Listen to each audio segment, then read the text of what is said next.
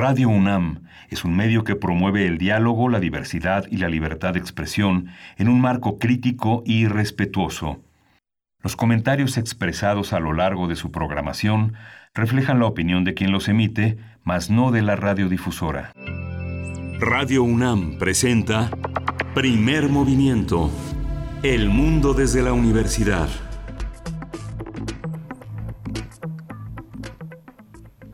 Muy buenos días, bienvenidos, bienvenidas a Primer Movimiento. Hoy es viernes, viernes 31 de julio. Son las 7 con 5 minutos de la mañana, hora del centro del país. Estamos eh, transmitiendo totalmente en vivo a través del 96.1 de FM, del 860 de AM. También estamos conectados con la Radio Universidad de Chihuahua en esta primera hora a través del 105.3, el 106.9 y el 105.7. Saludos a Chihuahua. Saludos también a los que se suman a través de nuestro portal, de nuestro sitio en www.radio.unam.mx o en cualquiera de las aplicaciones donde se puede sintonizar la radio. Uriel Gámez está en la producción ejecutiva esta mañana, acompañado de Arturo González en los controles técnicos. Saludo a mi compañero Miguel Ángel Quemain del otro lado del micrófono. ¿Cómo te encuentras en este viernes, Miguel Ángel? Buen día. Hola, Berenice Camacho. Buenos días. Buenos días a todos nuestros radioescuchas. Buenos días a nuestros compañeros y amigos, colegas de la Radio Universidad de Chihuahua que todos los días nos conectamos en las tres grandes ciudades, Ciudad Cuauhtémoc, Ciudad Juárez y la ciudad de Chihuahua de 6 a 7 de la mañana en la hora local, de 7 a 8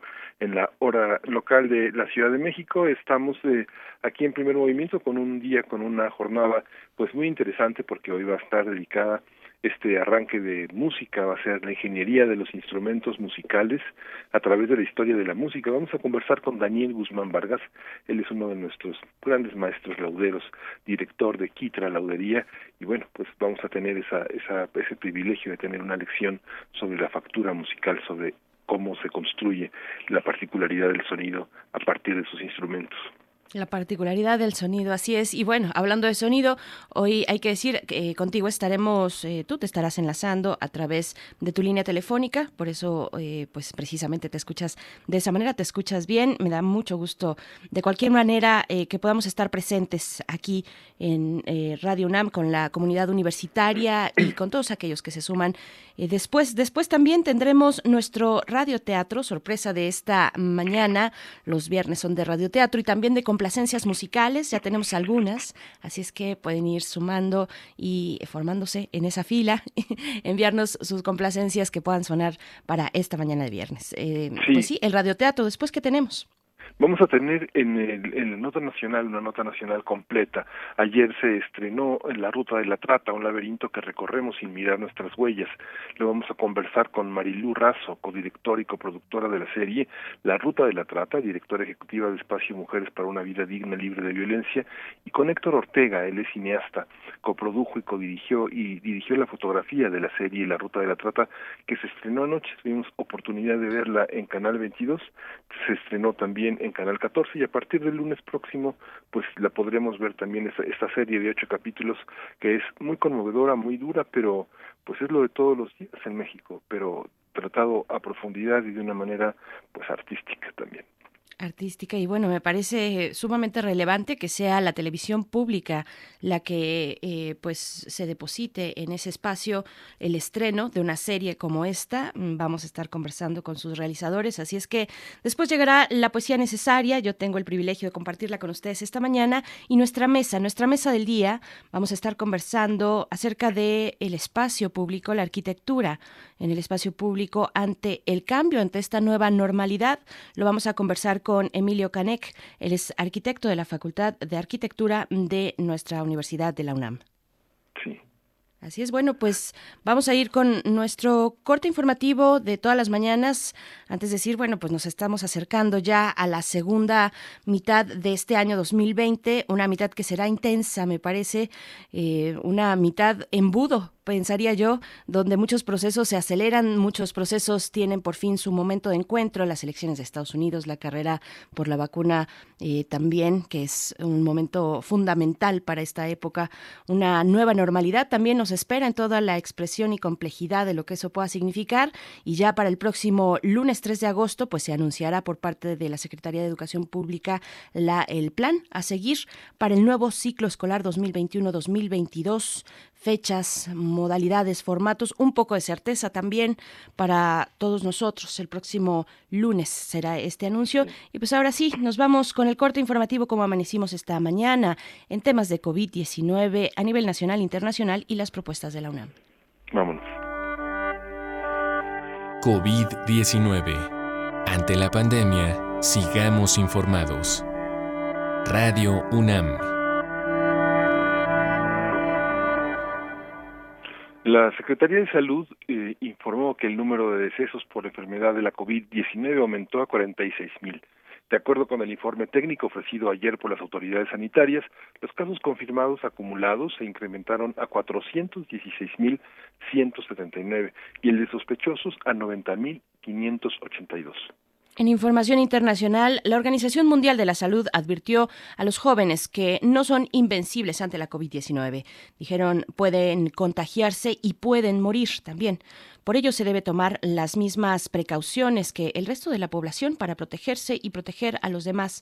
Así lo advirtió Tedros Adhanom, el director general de la OMS, que dijo también que en algunos países del hemisferio norte los rebrotes son en parte causados por jóvenes que bajan la guardia durante el verano.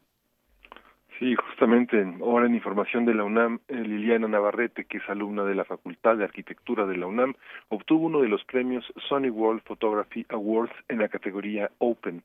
Es una subcategoría nacional por una imagen de ciudad universitaria en la que aparece al fondo de la Biblioteca Central la fotografía de la estudiante universitaria. Compitió con más de 350 mil imágenes provenientes de 63 países y será incluida en la exposición anual del certamen en una galería de Somerset House en Reino Unido.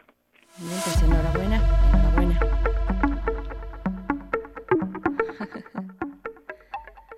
Me alcanzó nuestra ráfaga, pero enhorabuena para Liliana Navarrete, alumna de la Facultad de Arquitectura, por este premio y por esta imagen eh, donde nos podemos reflejar todos los universitarios y universitarias.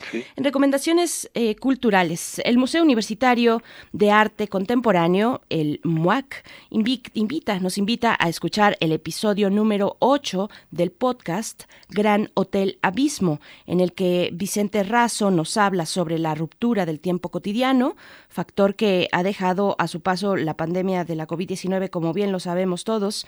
Este podcast se puede escuchar en la página del MOAC, muac.unam.mx. Es el episodio número 8, así es que es una buena oportunidad este fin de semana para dar una escuchada a las entregas anteriores, este, esta serie de Gran Hotel Abismo del MUAC de la UNAM. Así es que bueno, pues ahí está la invitación y la recomendación cultural para este fin de semana. Sí, y vamos a, vamos a ir con música. Hoy vamos a escuchar, es, hoy es viernes de complacencias y esta complacencia es para Refrancito. Nada menos que para Refrancito y es de Lou Reed, A Perfect Day.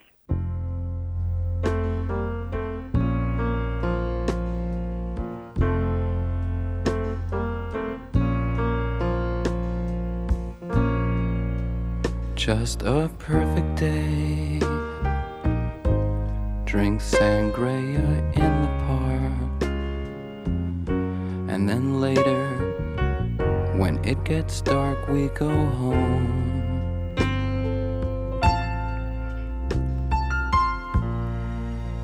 Just a perfect day. Feed animals in the zoo. Then later, a movie too, and then home. Oh.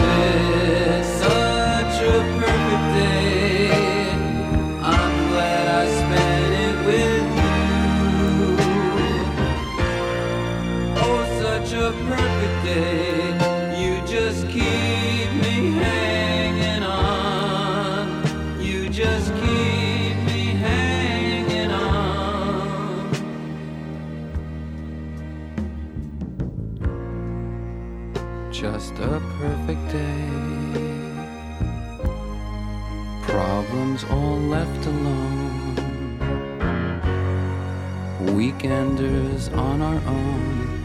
It's such fun.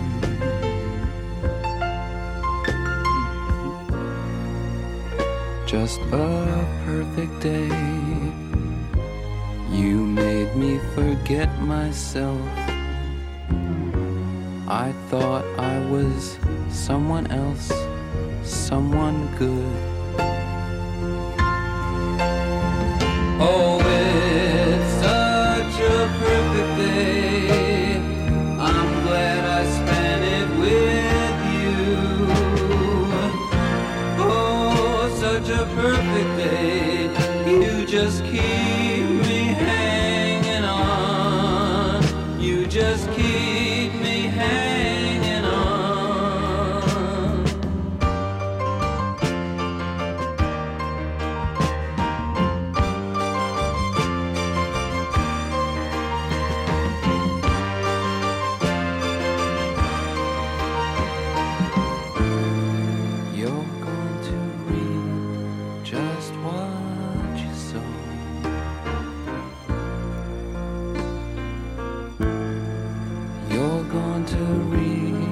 Just what you sow.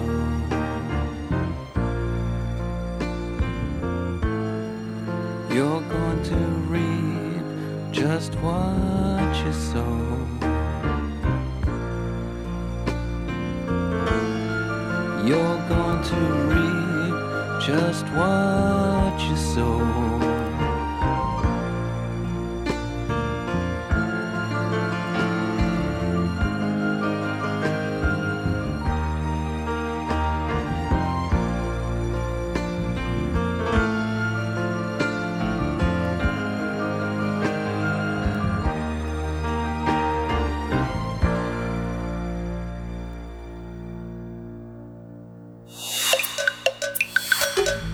Movimiento.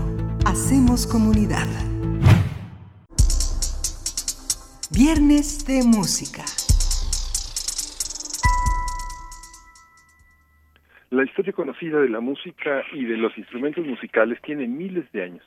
Se sabe que las primeras expresiones musicales iniciaron en la prehistoria porque existen silbatos de hueso y flautas de caña que fueron halladas en cuevas y tumbas.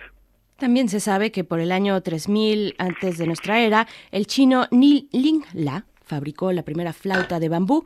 También existen evidencias de que los egipcios em, empleaban arpas y flautas. Además, hacia el año 2000, eh, igual antes de nuestra era, agregaron los instrumentos de percusión. Por el año 1500, los hiitas introdujeron la lira, la guitarra, la trompeta y los tamboriles. Durante la era de la música del Renacimiento se inventó la imprenta, lo que hizo mucho más fácil producir música en masa, mientras que en la era barroca se desarrollaron tecnologías para instrumentos de teclado y en la era clásica Beethoven agregó nuevos instrumentos a la orquesta como el contrabajo. A principios del siglo XX, con la invención y popularización del disco de gramófono, que fue comercializado en 1892 y posteriormente en 1919 con la transmisión de la radio, se incrementó la escucha de la música y fue más fácil distribuirla. Posteriormente se utilizaron tecnologías eléctricas como pastillas electromagnéticas, amplificadores y altavoces para desarrollar nuevos instrumentos eléctricos. Con el desarrollo de potentes microchips en la década de 1980 y en la actualidad, se introdujeron una serie de nuevas tecnologías de música electrónica o digital. Sin embargo, en América se siguen usando, por ejemplo, las mandíbulas de caballos o burros para hacer música. Y bueno, sobre todo esto vamos a conversar sobre el diseño y construcción de los instrumentos musicales en la historia. Este día está con nosotros Daniel Guzmán Vargas, él es maestro laudero, director de la Quitra Laudería y está formado en la antigua Escuela de Laudería del Instituto Nacional de Bellas Artes. Buenos días, eh, Daniel, mucho gusto, gracias por estar aquí con nosotros. Hola, ¿qué tal? Buenos días. Gracias a ustedes por hacer esta invitación tan interesante. Al contrario, maestro Daniel, nos da muchísimo gusto conversar con usted esta mañana. Es un tema, fíjese que nosotros ya veníamos un poquito perfilando este tema y con muchas ganas de, ya poder compartirlo con la audiencia, porque tenemos una sección eh, eh, a cargo de Teo, Teo Hernández, un colaborador nuestro que, trabaja y que es parte de la Fonoteca Nacional, es eh, el encargado de la música, del catálogo de música de concierto y nos daba ya algunas ideas de, de esto precisamente, del desarrollo de los instrumentos musicales cuando nos hablaba del piano y su surgimiento en 1711, si, mal, mm, si no estoy equivocada en la fecha. Yo le preguntaría primero, eh, de manera muy amplia, ¿Qué nos dice un instrumento musical acerca de su época y de la sociedad en el momento en el que éste se diseña, en el momento en el que este, en, el que éste sale al público para darse a conocer, para ser ejecutado por los músicos e intérpretes, profesor? Sí, claro, es, es muy, muy interesante pregunta porque eh, un instrumento musical, y, usted ya me lo, me, lo pone enfrente, eh, de cada época, pues nos dice muchísimas cosas sobre la época. Simplemente los materiales, eh, eh, qué, qué, tan, qué tan comercializados estaban los materiales pues, de qué tan lejos venían. Por, doy un ejemplo muy, muy, muy claro. Bueno, pues, con la conquista, desde el siglo XVI, pues eh, eh, existen instrumentos musicales hechos con algunas maderas de aquí de, de, América, de, Latinoamérica principalmente. ¿sí? Entonces, este, esto nos dice eh, nos habla sobre la bueno la explotación por supuesto y la comercialización de, desde, desde épocas muy tempranas en, en las épocas virreinales eh, de los materiales que aquí se, se dan en América y en otros lados no solo América. Y, y, y, bueno otras son las técnicas de construcción las maneras de construir los instrumentos las herramientas que se usaban eh, a veces podemos conocerlas porque sobreviven algunas, pero a veces no, pero a veces también la marca de herramienta nos dice qué tipo de herramientas utilizaron. Entonces vamos, vamos, eh, y esto es en cualquier bien cultural, eh, finalmente el que nos toca a nosotros ahorita es instrumentos musicales y las sonoridades propias de los instrumentos. No es lo mismo un instrumento que se hacía para tocar en cámara, como bien se quedó la palabra para la música que no es de, gran concierto, pues, eh, que, que, tocar en, grandes salas de concierto o, actualmente en, grandes estadios, eh, así pasamos de la, música que se tocaba en, en eh, en las cámaras mientras comía alguien o pues, generalmente nobleza ¿no? Eh, o se dormía. Eh, y en la calle bueno en esas épocas era una música un poco más sonora con los instrumentos de viento. Eh, pero después viene con la revolución industrial cambios muy fuertes y bueno y, en la cuestión social también y, y, nuevos materiales y nuevas maneras de difundir música que es las grandes salas de concierto y se necesita el cambio eh, de, a sonoridades pues, más potentes por, por, decirlo de alguna manera ¿no? y, y, así nace el piano eh, en sus principios era eh, uno, uno de los primeros pianos se conserva y es como un clavecín la apariencia no la mecánica ¿sí? Incluso son, la sonoridad es parecida. Eh, es más parecido a un clavecín incluso que a un piano muy moderno. Eh, entonces, eh, todo eso nos va, nos va hablando sobre cada época, sobre gustos, sobre materiales, sobre comercio, sobre explotación, ¿sí? y, bueno, no sé si tenga alguna otra. Muchísimas, profesor. no sé si nos escuchas bien, querido Miguel Ángel. Sí, no les escucho bien, pero más o menos logro más o menos entender lo que pasa. Pero quería preguntarle, Daniel, cómo este cómo se va haciendo gradualmente. Es, es, es una cosa gradual esta diversidad de posibilidades instrumentales de vientos, eh, de metales, de maderas, de cuerdas, eh, es, gradual o van apareciendo de una manera simultánea en la historia de la música, o es un tema regional que tiene que ver con, en el caso de su especialidad, en el caso de la laudería, tiene que ver con un desarrollo también de las herramientas y de y de, de, este proceso.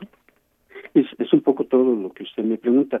Eh, depende, sí, sí, depende de las regiones, depende del momento histórico, eh, pero a, nivel general, digamos, hablando a grandes rasgos, eh, es gradual, sí, sí es gradual y, y, y a veces, eh, digamos, un instrumento evoluciona o pasa a otro, a otro tipo de estadio.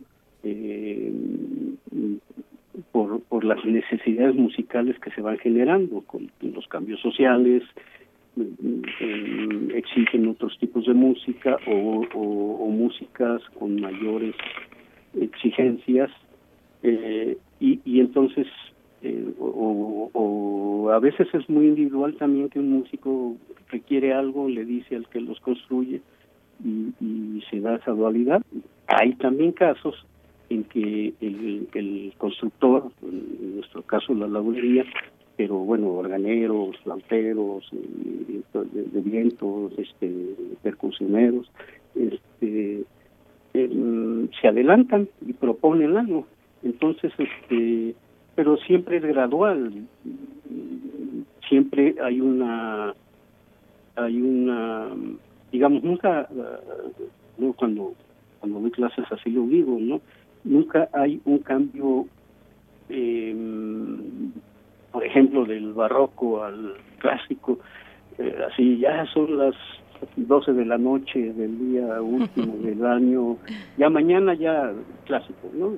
Eso no es cierto. Y muchas veces sobreviven eh, esencias de otras épocas en, en, en, en, estilos los negaban incluso a los anteriores.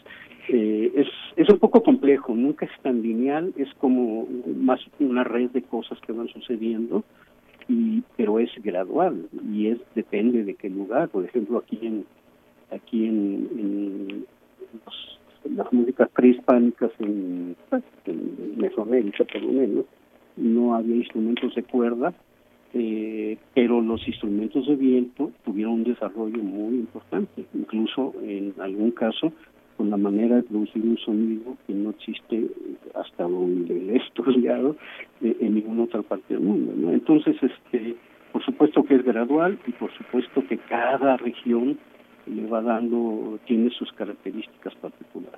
Uh -huh. Maestro Daniel, hablemos de la laudería y de nuestro país y, claro. y, de la tradición que ha tenido la construcción de instrumentos de cuerda en, en México, de la importancia en la música. Eh, bueno, es fundamental. Cuéntenos un poco, por favor, de, de, de este oficio, de esta profesión, de, de, pues de la larga historia que, que tenemos con, con la laudería. Bueno, sí, es un, es un poco largo, pero bueno, hay que adaptarse al medio también sí. y, y, Gracias. Y, aport, y, aportar algo también, ¿no?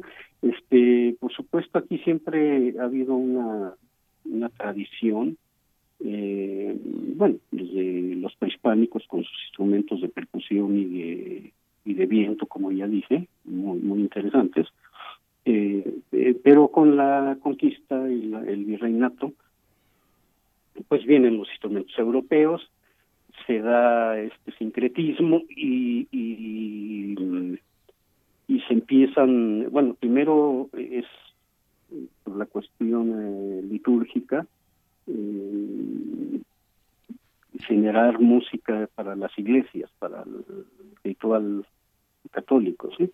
Y, y, y bueno, ahí se dan, eh, eh, tomemos en cuenta que es el siglo XVI, es pleno renacimiento, eh, y, vienen los instrumentos renacentistas, que son eh, grupos, familias de, instrumentos del mismo tipo, por ejemplo, de flautas, cuatro o cinco flautas de diferentes tamaños.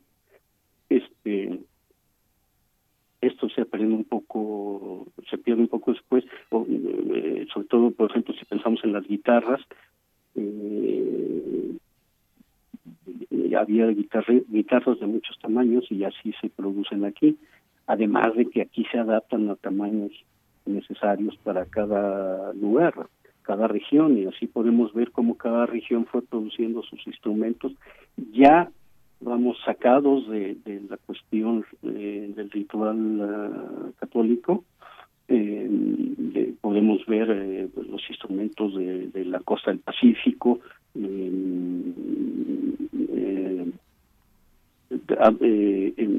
que, se utilizan digamos para toda la música asociada al mariachi. El mariachi no es no es este mariachi grandote con sombrerotes, pues, este, que conocemos ahora, que no tiene nada de malo, eh, es una evolución, este, pero hay que conocer lo anterior y toda la costa del Pacífico tiene esta influencia del guitarrón, la vihuela mexicana, la guitarra de golpe, entonces adaptan sus instrumentos en el, en el sotavento, que es Veracruz, parte de Oaxaca, la parte norte de Oaxaca y Tabasco, pues el son jarocho con su innumerable cantidad de instrumentos que tienen, eh, tanto eh, digamos punteados melódicos como rasgueados este, armónicos ¿no?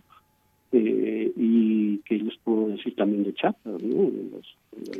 los, instrumentos indígenas la guitarra chamula el arpa chamula y el violín chamula entonces son instrumentaciones que vienen de Europa y que se adaptan posteriormente en el siglo XIX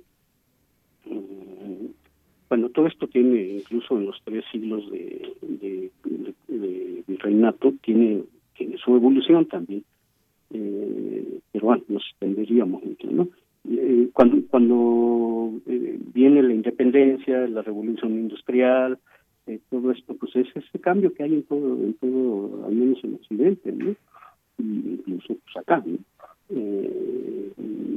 Entonces vienen ya, se empieza a ver las grandes salas de concierto, empieza, empiezan, incluso se llegaron a hacer pianos aquí en México, eh, en las primeras épocas, si no me recuerdo mal, eh, creo que en Durango había una fábrica de pianos. Em, y bueno, se empieza a dar toda esta música de banda también, eh, en, tanto en los ámbitos urbanos como en los ámbitos este digamos más rurales no y toda esta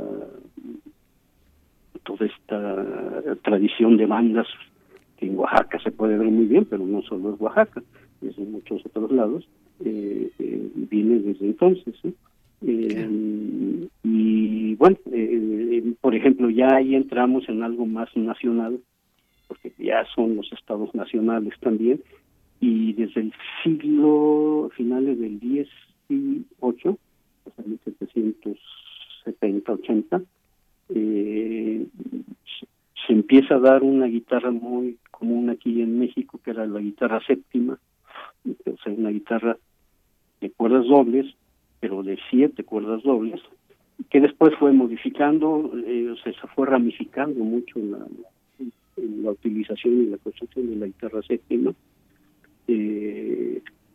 llegó a casi desaparecer en, por ahí de los años 30, 40. Algunos creíamos que ya había desaparecido, pero no, finalmente se conservó en algunos lugares y ahorita está resurgiendo mucho otra vez con investigaciones de, músicos, eh, lauderos, no soy uno de los que investiga eso.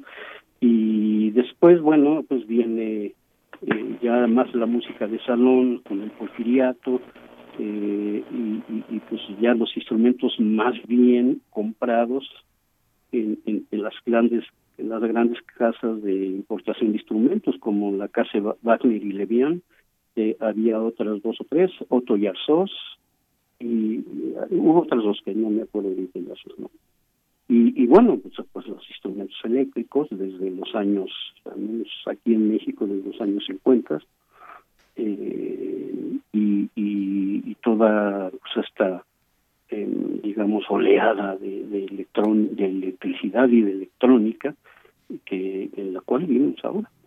Es muy rápido pero bueno sí es veloz. Eh, mm, Miguel Ángel nos escuchas no no más o menos entiendo la la este la conversación pero no no se escucha no, no logro escuchar. Estoy enlazado pero no no, no tengo. Yo creo que voy a volver a enlazar, pero por mi celular.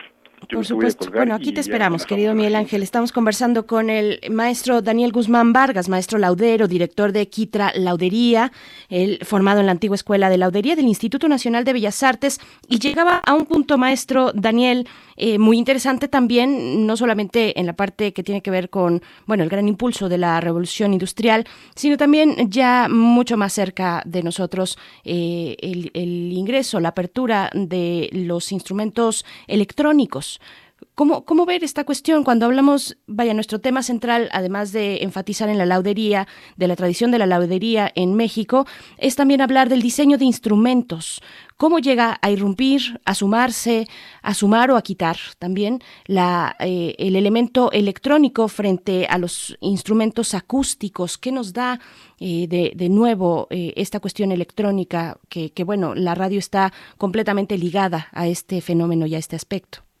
Sí, claro, por supuesto. Este, bien, eh, es algo bueno, perfectamente inherente a nuestra época, no lo podemos evitar. Eh, hay algún, algún conocido que, que, me decía que la por ejemplo que la guitarra eléctrica no era una guitarra que era otra cosa ni siquiera era, ni siquiera era otro instrumento no era otra cosa y, y yo pienso que no es así todos ah. todos todos son recursos ¿no? Todos son recursos para hacer música y, y todo evoluciona, nos guste o no nos guste. ¿sí? Ahora, que de esa evolución y de esas capacidades técnicas, electrónicas, a veces se hagan cosas atroces, bueno, eso es otra cosa, ¿no? Pero sí, bueno. igualmente se hacen cosas muy, muy valiosas, incluso con, con la idiosincrasia mexicana, ¿no? Este, vamos, no, no hay que tenerle miedo. Eh, este, no creo que yo era también de los que creía eso de que iba hace años, pues que iba a haber alguna, que iba a morir mucha, mucha música mexicana. Bueno, ha sucedido también, sí, pero también es cierto que ha renacido mucha otra música mexicana y si nos damos cuenta hasta con influencias de lo eléctrico, ¿no? Unas cosas muy bien hechas y otras ay, regular, ¿no? Digamos. Este, pero... pero eso ya no tiene que ver, eh, perdón maestro, con... Sí. Ya no tendría que ver con, con, los avances en este, en ese más, más técnicos o más de diseño, eh, sino con otras cuestiones, ¿no? Que, que cualquiera podríamos hablar de cualquier instrumento musical en esos dos aspectos, ¿no? Así es, yo pienso que tal cual ahora, eh, actualmente, y finalmente es que volteamos para atrás para las épocas anteriores y, y pensamos que todo que todo estaba todo estaba eh, estable que no se movía eh, pero no es cierto eso. Eh, pues también eh, digamos que con, otro ejemplo muy claro para nosotros con la conquista hubo cambios terribles eh, terribles para unos y, y pues, quién sabe qué para otros, ¿no? Este, pero vamos, fueron culturas que, se mezclaron, a veces violentamente y a veces no tanto, pero eh, se produjeron cosas nuevas. Vamos, eso está sucediendo ahorita. No es un país que nos invada, pero es una tecnología avanzada que, que nos llega y que no evitamos no tendríamos por qué evitar usarlas también. ¿no? Uh -huh. Nada más, sí, claro, manifestar las maneras eh, conscientes o no conscientes, las maneras, de la idiosincrasia de cada lugar, y así resulta. ¿eh? O sea, uno escucha música mexicana ya con CIR, con un bajo eléctrico por ahí detrás, ¿no? Sí, y escucha música africana y uno no confunde que sea, ay, como tiene un bajo, eh, no sé si es africana o mexicana, no sé, se distingue perfectamente. Uh -huh. Ya estás por ahí, querido Esta, Miguel Ángel. Este, sí, sí, este desarrollo de, de los instrumentos a lo largo de la historia de los últimos de los últimos 300 años en México, podemos podemos hablar de instrumentos que todavía no podemos construir en México. La escuela de la es una escuela enorme, muy importante, pero en metales, en cuerdas, ¿cómo estamos? Eh, ¿Qué instrumentos, qué, de qué instrumentos estamos alejados en su factura, en su arquitectura? Ah, ya, ya, entiendo, entiendo. Eh, eh, Sí, en general los instrumentos de cuerda eh, siempre han, han sido los que no se producen en México eh, a lo largo de la historia.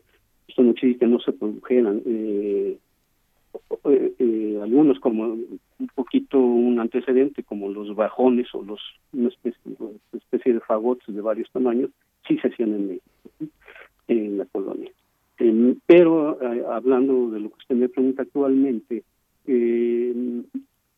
digamos que sigue esa tradición de los instrumentos de cuerda, arpas, violines, salterios, eh, guitarras, eso nunca se ha dejado de producir, siempre ha estado y sigue, y además hay excelentes, eh, digamos, eh, constructores, hablo de, pronto en guitarras a nivel mundial, ¿no?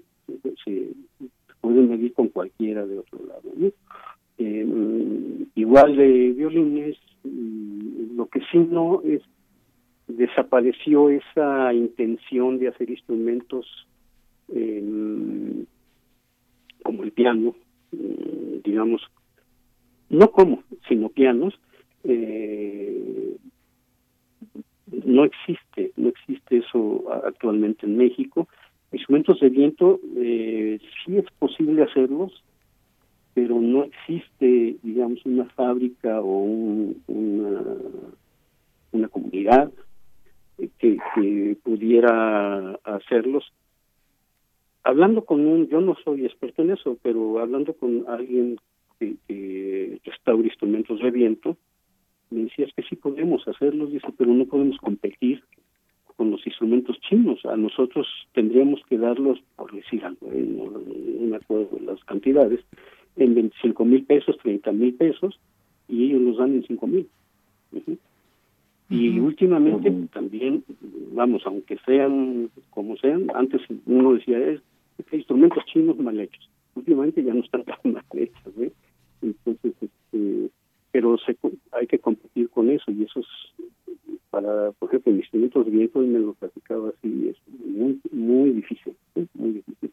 Entonces, eh, sí, sí hay, sí hay, este, mm, digamos, ámbitos de, de la construcción de instrumentos en donde no es que esté prohibido ni nada, pero no se ha podido desarrollar una, una, una mm, construcción sistematizada, ¿no? Eh, en, esto eh, ya pongo aparte las guitarras eléctricas porque ya hay desde hace ya muchos años quienes hacen guitarras eléctricas de calidad ¿no? aquí en México. Pero digamos, teclados y todo eso, hasta donde sea, no, incluso eléctricos. Claro. Maestro, ¿cómo se da la instrucción, la, enseñanza de la laudería actualmente en nuestro país? Un poco retomando también, pues, la gran competencia, competencia que ya nos menciona desde hace muchos años, ¿no? Que sabemos eh, esto que se le ha llamado también como apropiación cultural de, elementos eh, pues originarios de una región y que son tomados y comercializados eh, por por otros por otras por empresas eh, fuera de esa comunidad. Cuáles son los retos cuáles son los retos para la enseñanza de la laudería en, en estos momentos para México bien es una pregunta muy amplia también todas son amplias. Este em, bueno. Sí, sí, yo lo sigo ah, escuchando, maestro Daniel. Sí. Em, eh, primero, vamos a dividirla en dos partes. Lo que me preguntó primero es eh, cómo, cómo, cómo se da la enseñanza, cómo, pues hay, hay muchas maneras, depende de dónde sea, ¿no? Las, las eh, comunidades indígenas, pues es este, o de padre a hijo, y a veces, el, no a veces, generalmente el mismo músico es el laudero, ¿sí? Y, bueno, también he estado un poco en eso y, a veces no es que enseñe el padre al hijo, sino que lo sueñan y entonces lo sueñan y, lo llevan a la práctica, ¿no? Eh, esa es una manera. Eh, eh, otra manera es, eh, pues por tradición, ¿no? Ya en ámbitos mestizos como como Paracho, Michoacán, con las guitarras, pues es una tradición de, de, muchos años, al menos de unos 100, 120 quizás, y, y, que, y que se ha mantenido y es una tradición eh, eh, hasta últimamente creo que ya hay una escuela en Paracho de, esto, pero pero siempre ha sido una tradición eh, oral, ¿no? y material, pues también con los materiales hay que hacer las cosas, ¿no? Y este y también está los lugares en donde se enseña eh, como escuelas, ¿no? Que no la escuela de la actual no es la única que había que ha habido, había una anterior donde yo aprendí y ha habido escuelas, eh, digamos que no, vamos, no no tienen como un, un programa de estudios muy definidos, pero que han servido para eso. Eh, yo también les doy un valor muy muy alto a eso. Eh, en, en Jalapa, en, bueno, en Paracho actualmente, en, eh, ahorita no recuerdo, y están haciendo algunas otras por ahí, este, en Veracruz, sobre instrumentos jarochos. Entonces siempre hay maneras de transmitir, enfrentarnos a, a, hablar como, como usted me lo planteó y, diciéndolo, a, a, la, a, la oleada china, sí, no es fácil, pero bueno, pues hay que hacerlo, ¿no? Y, y este y eso pues también se logra con calidad y se logra con, con persistencia ¿no? No, no no hay que asustarse tanto tampoco hay que estar precavidos nada más. Y, y, y, entrarle no pues entrarle ¿no? si si al principio dicen no es que ya para qué me meto a ese instrumentos y ahí vienen los chinos no pues ya estamos derrotados desde el principio y eso no no está bien eso no nos puede pasar.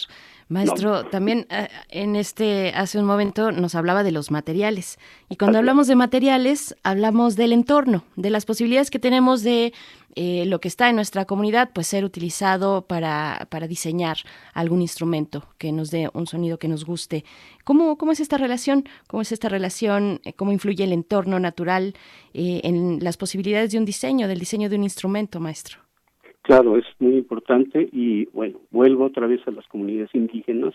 Ellos son los que más eh, em, relacionados con su entorno están. Ellos, sea el tipo de instrumentos que tengan, de, de, viento o de cuerda, ya sea frotada o pulsada, ellos recurren a las maderas o a los a las materiales, huesos, pieles, qué sé yo, eh, que tienen en su entorno, ¿no?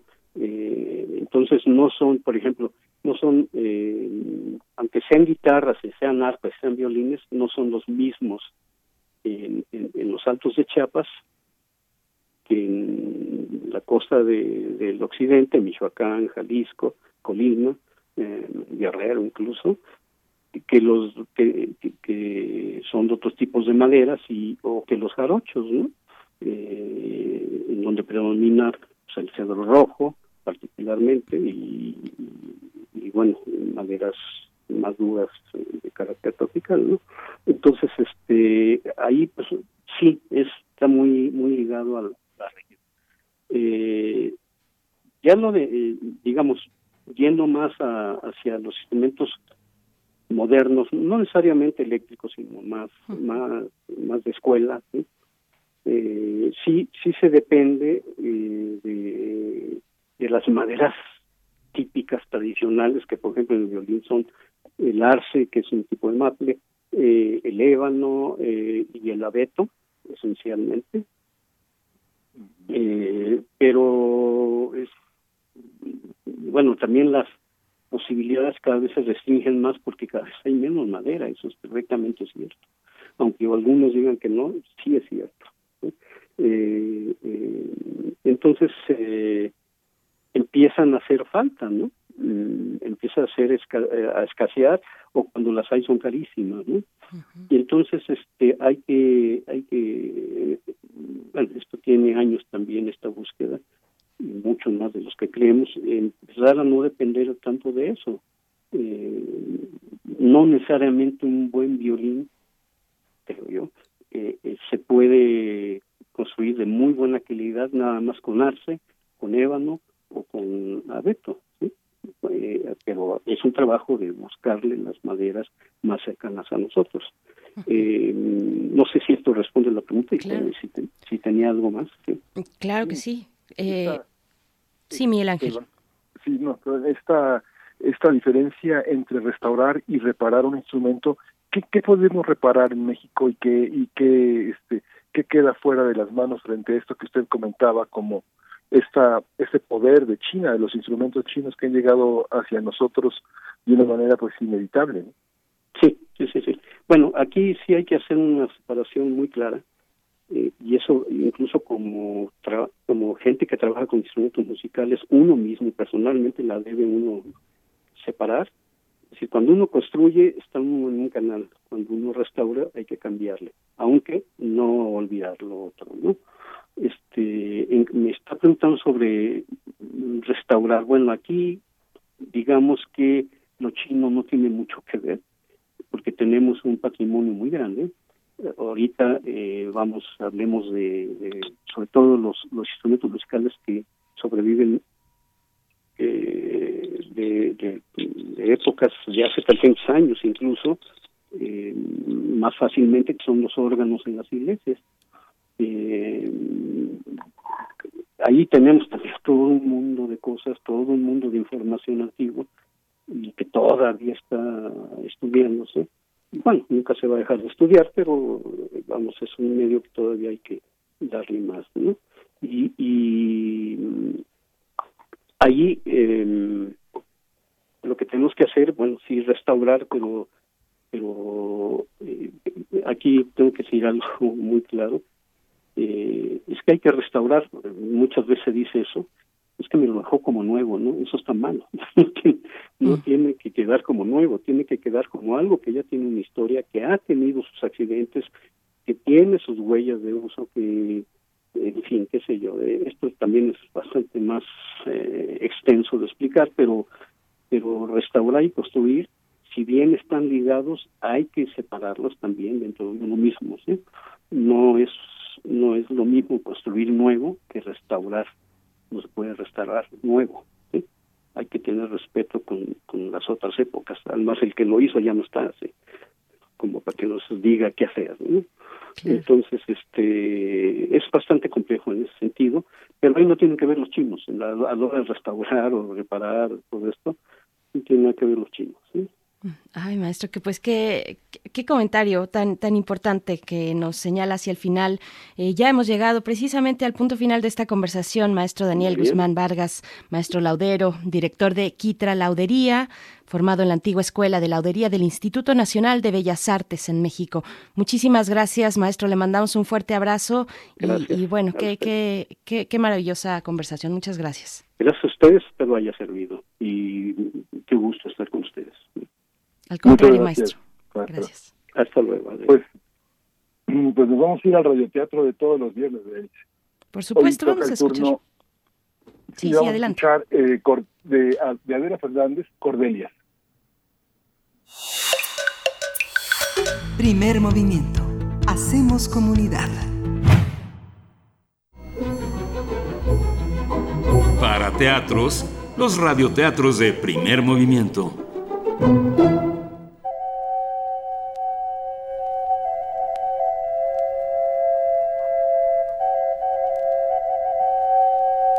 Cordelias, de Adela Fernández.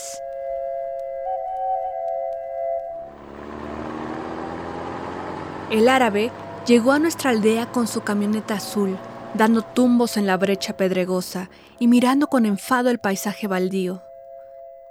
En la bodega de Luciano descargó 20 cajas de madera llenas de verdura y frutas, alimento apreciado en nuestra tierra infértil. Apenas se hubo ido, se amontonaron todas las mujeres prontas a comprar la mercancía. Don Luciano, aturdido, trataba de calmarlas mientras con el martillo desprendía las tablas, dejando a la vista gulosa aquellas frutas y hortalizas de colores excitantes. Con tantos manojos de hierbas aromáticas, el ambiente se hizo delicioso. Los niños esperábamos ansiosos que el ayudante de don Luciano nos arrojara aquellas frutas que por magulladas se deshacían de ellas. La algarabía se tornó en asombro silencio cuando al abrir una de las cajas, los ojos atónitos vieron dentro de ella, acurrucada dolorosamente en el estrecho espacio, a una niña de tres años. La sacaron y comenzó a llorar a causa de sus miembros entumecidos y por el escándalo que la rodeaba. La sobaron, le dieron un poco de agua tibia y una bolita de migajón para evitarle los ácidos estomacales producidos por el miedo.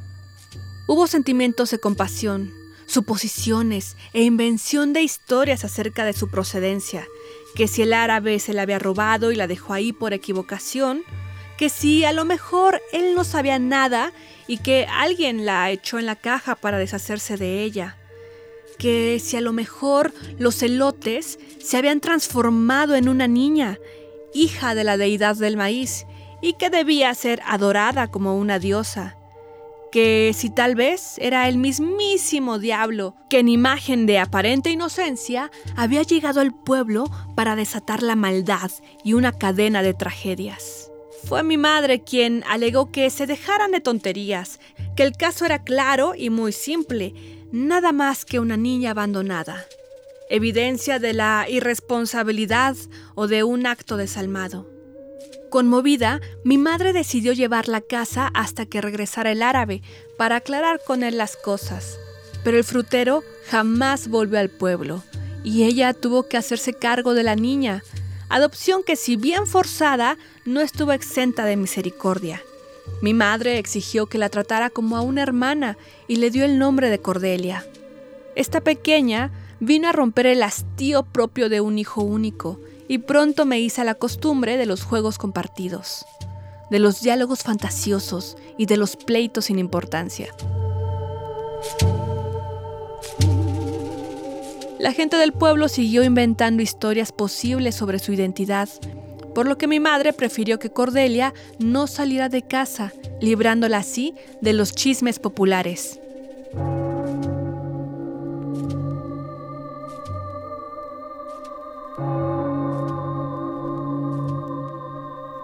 Con la esperanza de que olvidara su orfandad, le dio cuanto cariño latía en su corazón al grado de consentirla más que a mí. Fue el encanto natural de Cordelia lo que impidió que yo sintiera celos. Cuando el tema estuvo agotado y todos llegaron a la indiferencia por la recogida, mi madre comenzó a llevarla al mercado y a la iglesia. El día que fueron a traer agua de la fuente, Cordelia se sorprendió al ver por primera vez su rostro reflejado y comenzó a hablar consigo misma. Estaban a punto de volver a casa cuando de la fuente salió el reflejo y adquirió cuerpo y alma. Mi madre fingió no asombrarse y ante los ojos estupefactos de los aguadores, como si nada hubiera pasado, tomó a las niñas de la mano y emprendió la caminata de regreso. Mi madre llegó a casa con dos cordelias, una de ellas empapada. Las murmuraciones recomenzaron y tuvo que sobreponerse a las maledicencias. En otra ocasión de visita en casa de Hortensia, la costurera, las niñas se probaban ante el espejo sus vestidos nuevos y con risas y gesticulaciones entusiastas compartían con sus reflejos la dicha de estrenar ropa. Mi madre pagó el valor de la hechura a la modista y se despidió muy satisfecha de poder vestir a sus hijas, obtenidas por la gracia de Dios. A la velocidad de la luz, del espejo salieron los reflejos, y tras adquirir cuerpo y alma, corrieron a abrazarla. Esa vez, mi madre regresó a casa con cuatro cordelias. A la mañana siguiente, apenas comenzando el día, la gente se congregó en el atrio de la iglesia para dar opinión sobre el asunto.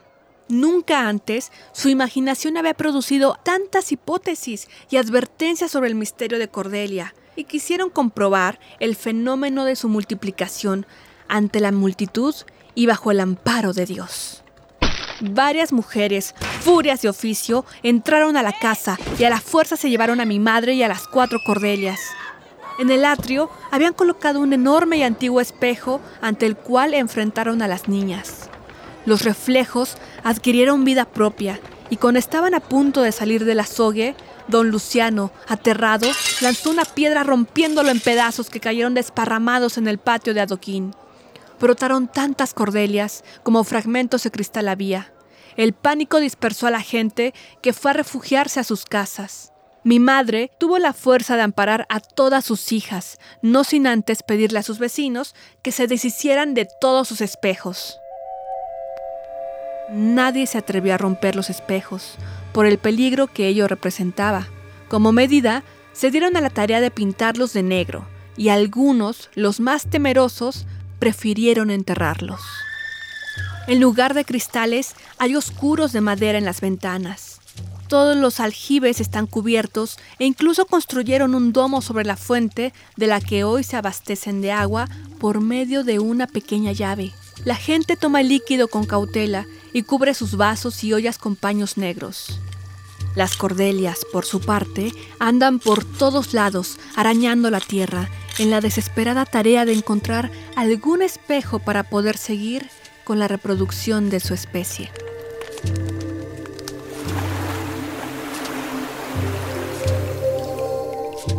Cordelias, de Fernández.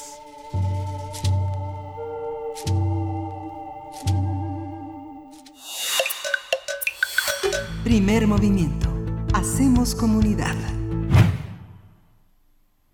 Bien, pues estamos, estamos de vuelta después de este radioteatro en la voz de Frida Saldívar, nuestra productora ejecutiva. Y ya también regresamos a despedirnos de la Radio Universidad de Chihuahua. Son las 7 con 59 minutos. Ha sido un gusto estar con ustedes durante esta hora. El próximo lunes nos encontramos muy tempranito a las 6 de la mañana para ustedes, 7 de la mañana, hora del centro del país. Miguel Ángel, nos vamos a ir ya a la siguiente hora. Nos vamos. Vamos a la siguiente hora que está, que está buenísimo. Así es, vámonos al corte. Síguenos en redes sociales. Encuéntranos en Facebook como Primer Movimiento y en Twitter como arroba PMovimiento. Hagamos comunidad.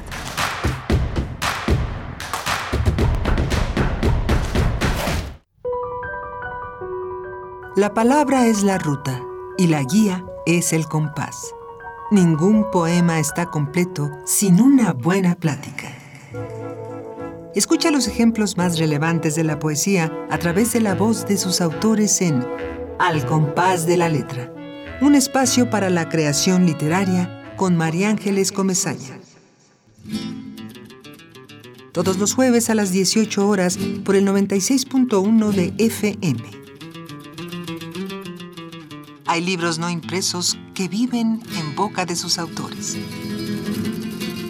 Radio UNAM Experiencia sonora.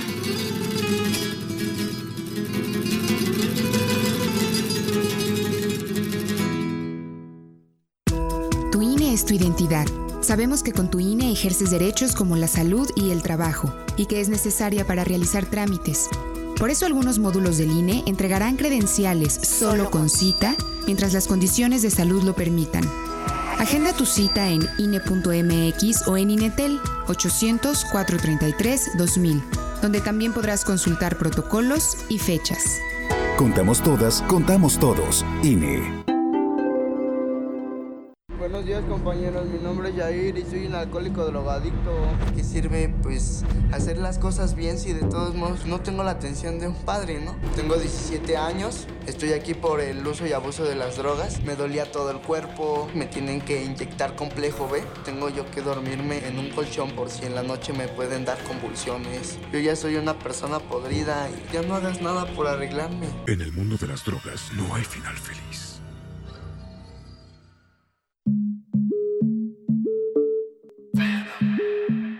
La palabra prostitución es una palabra que ha ido con el tiempo generando un estigma. Las mujeres estamos divididas en decentes y putas o decentes y prostitutas y las mujeres que se dedican hoy en día al comercio sexual prefieren ser nombradas trabajadoras sexuales y no prostitutas. Lleva contigo los temas que están cambiando al mundo. Mi orientación sexual es gay, en pareja por 12 años, como una familia realmente, como lo que somos, una familia con mascotas y con todo. Nos ha ido bien. Escuchar y escucharnos. Construyendo igualdad. Un programa de Radio UNAM y el Centro de Investigaciones y Estudios de Género. Entra a www.radiopodcast.unam.mx y encuentra las cinco temporadas. Radio UNAM Experiencia sonora.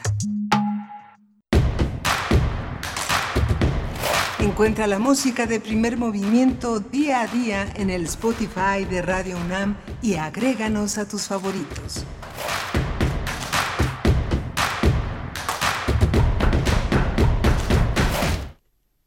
Hola, buenos días. Eh, hoy es eh, hoy viernes 31 eh, de julio, el último día de julio. Nos acercamos ya peligrosamente a la segunda mitad de este de este año, de este 2020 tan accidentado, tan lleno de desafíos y bueno, estamos aquí en Radio en primer movimiento, estamos atravesando la señal de Adolfo Prieto 133 en la radio universitaria, está Arturo González en los controles técnicos y está Uriel Gámez en la dirección de orquesta, en la producción general, en la producción ejecutiva de esta emisión y Berenice Camacho del otro lado de la línea. Buenos días, Berenice Camacho. Hola, ¿qué tal? ¿Qué tal, Miguel Ángel Quemain? Pues sí, un gusto seguir aquí. También nos enlazamos, recuerden, con la radio Nicolaita en esta hora que va de 8 a 9 de la mañana. Eh, un gusto, un abrazo, eh, un abrazo para todos los que nos escuchan desde allá, desde Morelia, que a veces se hacen presentes cada vez más. Hay que jalarlos un poquito así de, a ver, vamos a ver desde dónde nos escuchan. Eh, en redes sociales hay que, hay que invitarles, invitarles, porque nos da mucho gusto, de verdad, poder enlazarnos, poder hacer esta reunión entre radios universitarias. Bienvenidos bienvenidos, bienvenidas eh, desde la radio Nicolaita. Y pues bueno, vamos hacia en esta segunda hora que vamos a conversar, Miguel Ángel, en unos momentos más. Eh, nos vamos, de hecho, nos vamos a colocar eh, en otro formato sonoro. Vamos a, estar junto con nuestros dos invitados, tú y yo, en, en un formato digital para poder conversar acerca de la ruta de la trata, esta serie que se acaba de estrenar el día de ayer por la noche en la televisión pública, Canal 22 y Canal 14. El, la ruta de la trata, un laberinto que recorremos sin mirar Nuestras huellas es el título de esta serie. Vamos a conversar con Marilú Razo. Ella es codirectora y coproductora de la serie, de esta serie, La Ruta de la Trata. Es directora ejecutiva de Espacio Mujeres por una vida digna, libre de violencia AC. Y también nos acompañará en la misma conversación, en la misma charla, Héctor Ortega. Él es cineasta, coproductor, codirector y director de fotografía de esta serie, La Ruta de la Trata. Así es que, bueno, si ustedes tuvieron la oportunidad de ver este primer capítulo, pues díganos qué les pareció. Ayer aquí en primer movimiento la anunciábamos también para invitarles, para que no se nos pasara la fecha de estreno el día de ayer a las 9 de la noche. Eh, pues bueno, vamos a estar conversando acerca del tema en unos momentos más, Miguel Ángel.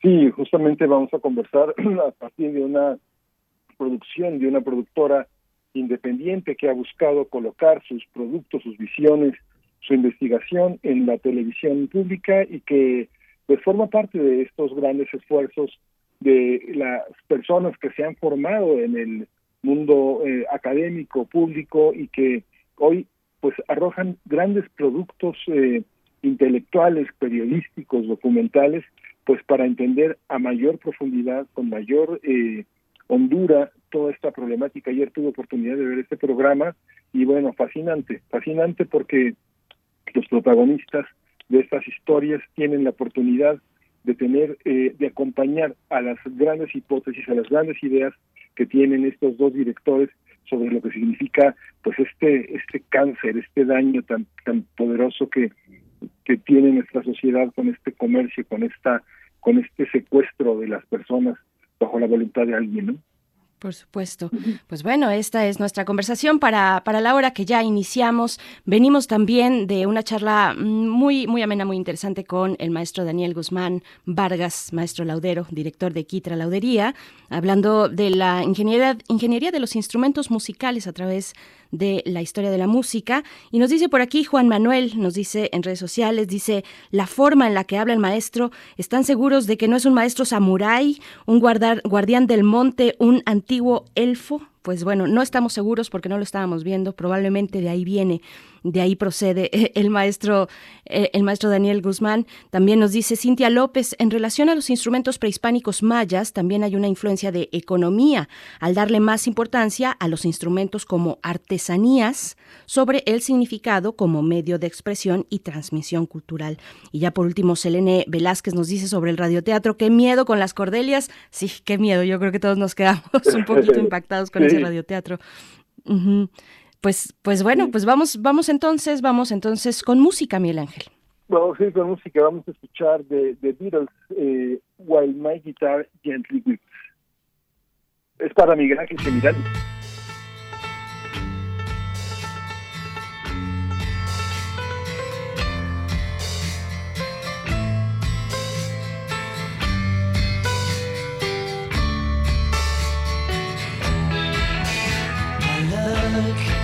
that you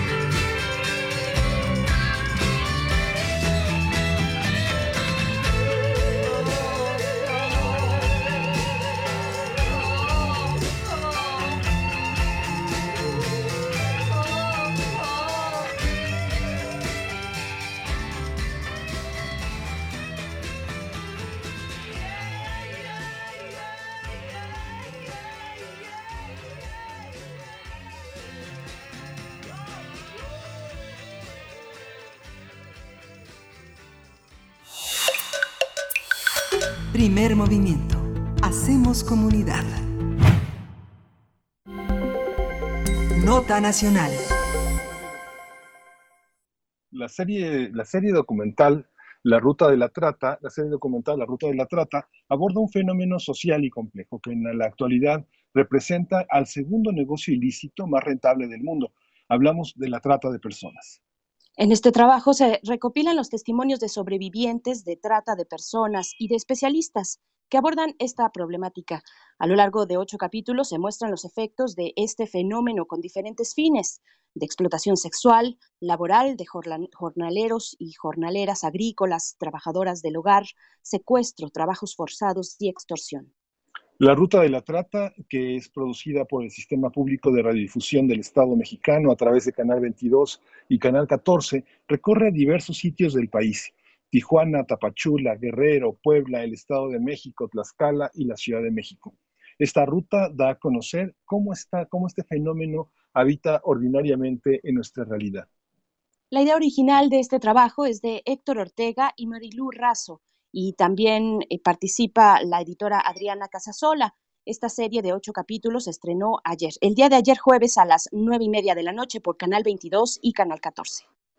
Sí, justamente cabe señalar que a partir del segundo capítulo el documental será transmitido por ambos canales todos los lunes a las 21.30 horas y por Canal 14 los jueves a las 21 horas. También a través de las redes sociales de estos medios públicos y por la aplicación MX Play.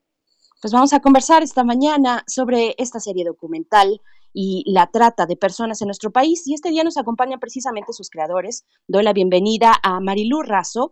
Ella es codirectora y coproductora de la serie La Ruta de la Trata, un laberinto que recorremos sin mirar nuestras huellas. Es directora ejecutiva de Espacio Mujeres para una Vida Digna, Libre de Violencia AC una organización de la sociedad civil dedicada a la atención especializada de mujeres, niñas y niños víctimas de violencia de género. Bienvenida, Marilú Razo. Gracias por estar con nosotros en primer movimiento. Hola, Berenice. Hola, Miguel Ángel. Muchas gracias por la invitación, por abrirnos este espacio. Muchas gracias, a, muchas gracias a ustedes. También está con nosotros Héctor Ortega, cineasta, coproductor, codirector y director de fotografía de la serie La Ruta de la Trata, un laberinto que recorremos sin mirar nuestras huellas. Hay que decir que esta producción es de Icon Rizoma, que es una que reúne pues muchos talentos independientes que ahora cristaliza su trabajo en esta, en esta serie. Bienvenido, Héctor. Muchas gracias por estar aquí con nosotros. ¿Estás por aquí, Héctor? Sí, yo creo que hay que abrir tu micrófono, Héctor. Ay, perdón, sí, estaba hablando sin, abrir el micrófono. Muchísimas gracias por la invitación, Miguel Ángel. Gracias, Berenice. Y buenos días. Gracias, a los dos, Marilu, Héctor. Pues bueno, pues ¿cómo, ¿cómo, se emprendió desde, desde un inicio la idea de tratar un, un tema tan duro, tan doloroso, tan complicado, de, tantos años y tan diverso también, porque son muchas expresiones, ya hemos mencionado en esta introducción, muchas las expresiones de eh, la trata, eh, lamentablemente es así. Y, ustedes diseñan esta serie de ocho capítulos, La Ruta de la Trata. ¿Cómo, cómo surgió la idea? Empezamos contigo, Marilu. Eh, sí, efectivamente, como bien dices, el fenómeno de la trata de personas es, es una problemática social con múltiples raíces. Em, nosotros, eh, a partir de nuestra experiencia de trabajo y de vida, coincidimos haciendo un programa, una serie de televisión, eh, también para Canal 22, La Mujer Revelada, que abordaba la violencia estructural en contra de las mujeres. Em, nos dimos cuenta que una, una de las violencias que están ahí todos los días está relacionada a la prostitución y la prostitución relacionada a la trata de personas y a la desaparición de personas. Em, nos dimos a la tarea de investigar, de, de, conocer más a fondo la problemática. Yo tuve la experiencia de trabajar con sobrevivientes de trata de personas hace 10 años y nos dimos cuenta de la importancia que tiene hablar del fenómeno y tratar de adentrarnos en todas estas raíces que te comento y todos estos tentáculos que están en todas partes y no necesariamente miramos y no las miramos porque están sustentadas en violencias normalizadas. Eh, tenemos frente a nuestros ojos las diversas finalidades de la trata de personas, eh, como la explotación sexual, la explotación laboral con jornaleros y jornaleras agrícolas, las trabajadoras del hogar, eh, las personas en contexto de migración que están ahí expensas eh, expensas de, justamente caer en manos de personas que aprovechan sus vulnerabilidades, la precarización del trabajo y de la vida. Y, decidimos que, no importaba qué tan difícil o complejo eh, resultara esta tarea, estábamos comprometidos con poder pues abrir el espacio para que para detonar una reflexión en torno a cada una de estas problemáticas. La trata de personas es compleja porque tiene además tres momentos eh, que son diferentes. Uno es eh, la primera etapa que tiene que ver con el enganche y, y, ahí encontramos los engaños, la seducción, las promesas falsas, Después tenemos el traslado y la entrega y al final eh, justamente la explotación en sus diversas modalidades, que son estos fines de la trata de personas. Y, es complejo porque muchas veces quien está en esta primera etapa ni siquiera conoce a, las personas involucradas en la segunda y en la tercera. Eh, por eso se habla de un problema complejo. Y bueno, pues después de, mucho eh, trabajar, reflexionar, pensar, tocar puertas, pues ayer se estrenó el primer capítulo. Así es, eh, ayer lo pudimos ver y lo pudimos ver en, radio, en televisión, perdón, en televisión pública. Eh, yo también más adelante les voy a pedir, bueno, ¿qué significa esto? Un problema de estas dimensiones transmitido en una serie original para la televisión pública, pues es es, muy impresionante poder tener estos conceptos de esa manera, con ese acceso que nos da eh, los, medios, los medios de difusión abiertos. Y también preguntarte, Héctor Ortega, bueno, como cineasta, tu mirada como cineasta, cómo se retratan estos escenarios que son escenarios de riesgo, de peligro eh, y, de dolor también, de muchísimo dolor, para llevarlo a la, a la pantalla. ¿Cómo fue este camino para ti? Eh, pues Mira, a ver, si fue, fue, hay varias partes sobre eso que me gustaría platicar. Una es que la identidad de los testimonios de las personas que, perdón, la identidad de las personas que nos dan sus testimonios, eh, todo el tiempo está protegida. Eh, no los vemos, no las vemos. Eh, lo que hicimos para lograr esa, esa protección fue poner, lo que decidimos fue poner una botella de vidrio enfrente de, de la cámara hicimos varias pruebas con muchas cosas, pensamos en hacerlo en postproducción, en hacer algún efecto, pero decidimos poner una botella de vidrio enfrente de la cámara, lo cual hacía que pudiéramos ver a, nuestro personaje y al mismo tiempo no lo veíamos. Es decir, lo vemos a través de una, botella de vidrio que deforma su imagen.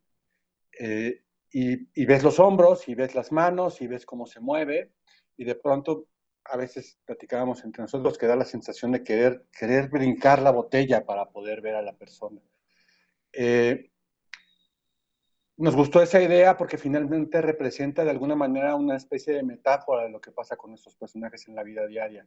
Son personajes que están ahí, que están todo el tiempo en las calles, en las avenidas, en los parques de la ciudad, de las ciudades y de, los, y de las carreteras y de las brechas de este país. Eh, y los vemos y no los vemos están ahí y, nos resultan como deformados, como por una especie de vidrio que tenemos nosotros también puesto y que, con el que no queremos ver. Entonces, esa metáfora nos, nos pareció interesante y además de poder darnos pues una, una propuesta visual sobre cómo manejar eh, eh, la protección de identidad de nuestros personajes. Eh, y el resto de la, de la, mirada, digamos, es una mirada colectiva, es una mirada eh, que, bueno, a mí me tocó eh, estar detrás de la cámara, pero también eh, escuchar lo que, lo que nos pasaba también a nosotros, cuando, después de oír los testimonios. Y, y eso que nos pasaba, pues tratar de ponerlo en las imágenes que, más que ilustrar, porque no estamos buscando ilustrar el relato de nuestros personajes, lo que intenta, lo que intentan esas em, imágenes es crear un discurso paralelo, el discurso paralelo de lo que vamos sintiendo. Eh, si lo logramos o no, bueno, pues eso lo, dirá el público, pero ese es como el intento que hicimos. Una, una metáfora más que nos gustaba eh, en algún momento, esto de usar una botella, es que era como, como el mensaje encriptado en una botella que se tiraba al mar y que se tira al mar para que alguien la encuentre y la vea. eh, y que esa persona que la encuentre y la vea, pues sea el público, ¿no? Digamos que eh, son, son como las ideas que van inspirando por qué hacer las cosas y que al final, pues quedan ahí en una imagen que, eh, pues ahorita tenemos la oportunidad de platicar de ello, pero lo que siempre sucede es que la imagen tiene que hablar por sí sola y, y transmitir algo y esperamos que eso suceda así. A mí me parece, eh, ayer la vi y la vi con mucho interés porque me pareció eh, toda una lección, una lección de una lección de cómo ver tanto para el periodismo como para los artistas documentales, porque eh, de lo que uno se puede dar cuenta es que hay una, hay una visión en la que nos damos cuenta de las intenciones de, las personas, de las víctimas, que es algo que normalmente no, no, no, deja, no se deja en el periodismo abordar, en el periodismo más mediático, más, eh, más comercial. Esto permite entender que las acciones hay que tener muchísimo cuidado para, para valorarlas, para juzgarlas. Hay que entender las intenciones a la hora de dejar a un hijo, como el testimonio de una de las víctimas con su madre, sentir eh, eh, el odio, el rechazo que puede tener una mujer hacia un hijo que ha sido concebido con una enorme violencia, con un enorme dolor. Un poco que nos hablen de cómo, cómo se seleccionaron a las víctimas, cómo se seleccionó que el testimonio pudiera tener este grado de universalidad que podemos ver y cómo se seleccionaron también a las fuentes. También la mirada de los cineastas eh, permite ver en su dimensión, eh, en su dimensión real a todos estos sujetos que son autoridades, que son eh, analistas, que son especialistas. Cuéntenos, empezamos por, por ti, Marilu. Me parece que, bueno, yo no estoy escuchando a Marilu. Marilu, tienes todavía tu micrófono. Ahí estamos contigo, Marilu. Gracias.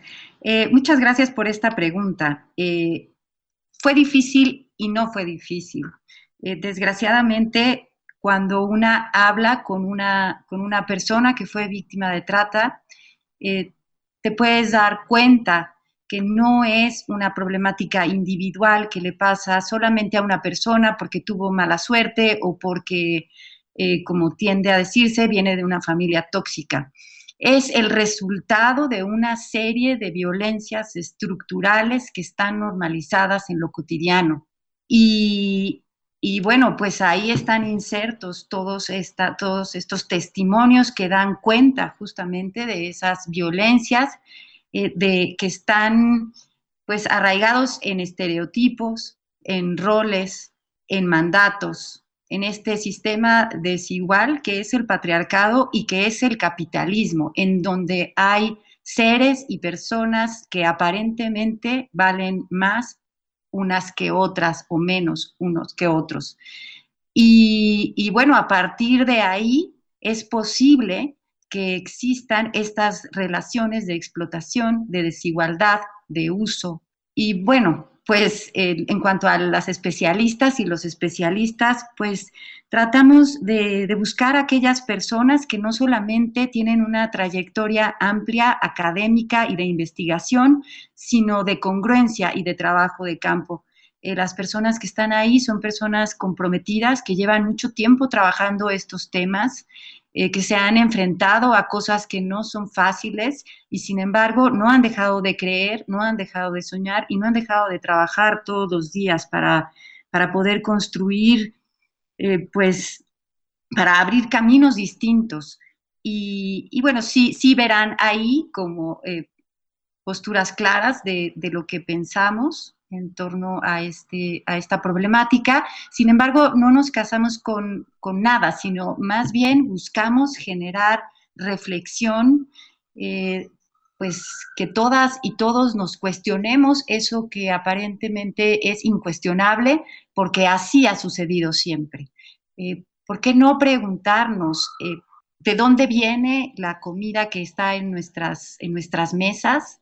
¿Cuáles fueron las condiciones laborales en que todo eso se produjo Em, no quedarnos nada más con lo aparente cuando alguien llega y le pregunta a una mujer en prostitución si está ahí porque quiere y quedarnos muy tranquilas y tranquilos con, esta respuesta de sí, estoy aquí porque quiero, sin poder indagar un poco más qué hay de fondo, eh, poder hablar de todas estas mujeres y algunos hombres, aunque en su mayoría mujeres, que trabajan en las casas de todas y de todos, de dónde vienen, cómo llegaron ahí, cuáles son las condiciones de trabajo en las que están elaborando en nuestros hogares, tienen algún tipo de seguridad, en fin, eh, buscamos justamente eh, pues que podamos abrir el espacio a la pregunta, a la reflexión. Y eso eh, pues seguramente nos moverá, nos conmoverá de tal forma que esperamos pues que eso genere acciones distintas. Y por supuesto, en una problemática tan compleja se, requiere del trabajo de muchos actores. Por supuesto, hay una responsabilidad del Estado, eh, también hay una responsabilidad de la sociedad en conjunto, de la sociedad civil, de los medios de comunicación, eh, de la forma en la que estructuramos las empresas y la producción y, es importante que cada, cada quien, cada actor, cada, cada una de las partes haga lo que le corresponde. Héctor, Héctor, eh, vamos contigo. Quería ah, esta, esta cuestión que dice Marilú es muy importante porque son muchos matices de una misma de una misma forma de esclavitud ella no le coloca el estigma a la familia disfuncional, a la familia tóxica, sino que hay una estructura, una estructura invisible. En el caso de la prostitución es muy evidente que también del otro lado, del lado del cliente, pareciera depositarse el mal, pero hay otra estructura más atrás, más invisible. ¿Cómo, cómo lo vislumbraron? Porque son muchos, muchos territorios. Marilu habla de lo que llega a la mesa, lo que nos ponemos, a dónde vamos y cómo vamos a los lugares donde esta esclavitud es invisible para los ojos indiferentes. ¿Cómo lo vieron en ese conjunto, Héctor? Cuéntanos un poco ese proceso de, pizarrón. Sí, mira, eh, eh, aparentemente habría que desentrañar cosas un, poco, un tanto, un tanto misteriosas. Cuando nosotros nos damos cuenta que es evidente, nada más que no lo pensamos y no lo queremos ver, es, no sé, por ejemplo, podemos pensar que en la zona de la Merced, eh, eh, el primer cuadro de la ciudad, eh, se calcula que hay 3.000 personas en prostitución forzada. son mujeres, su inmensa mayoría. y que esas personas tienen que dar más o menos cada una un promedio de entre 20 y 30 pues, si queremos llamar servicios, pero yo diría encuentros o desencuentros sexuales. Eh, eso, 3.000 por 20 nos da 60.000 encuentros al día. Y si el, precio más barato de esos encuentros es de 250 pesos. Si hacemos esta cuenta, son 15 millones de pesos al día. Y eso nos da 450 millones de pesos al mes. Nada más por 3.000 personas en el primer cuadro de la ciudad eso es lo que, eh, cuando tú hablas de que, sí, por supuesto que el prostituyente y el quemado cliente, eh, sin ese no hay prostitución. Si, si, no cerramos la cadena, no hay prostitución. Pero hay un interés muy grande de que esa cadena funcione y, de que ese eh, llamado ejército de reserva de mujeres que están ahí para atender una supuesta voluptuosidad irrefrenable de parte de los hombres, eh, pues tenerlas ahí no es porque haya nada más una cuestión moral o de maldad o que tengamos que nada más reflexionar en torno a ser buenos, sino hay un problema económico, hay una, una, una enorme ganancia que genera este tipo de actividades. Lo mismo sucede en el caso de los jornaleros agrícolas que trabajan en condiciones de esclavitud y que eh, les pueden pagar por levantar 20 kilos de tomate, no sé, 4 pesos, 5 pesos. Y, e independientemente de las cuentas que hagamos con respecto a eso, eh, eso sucede porque es muy rentable.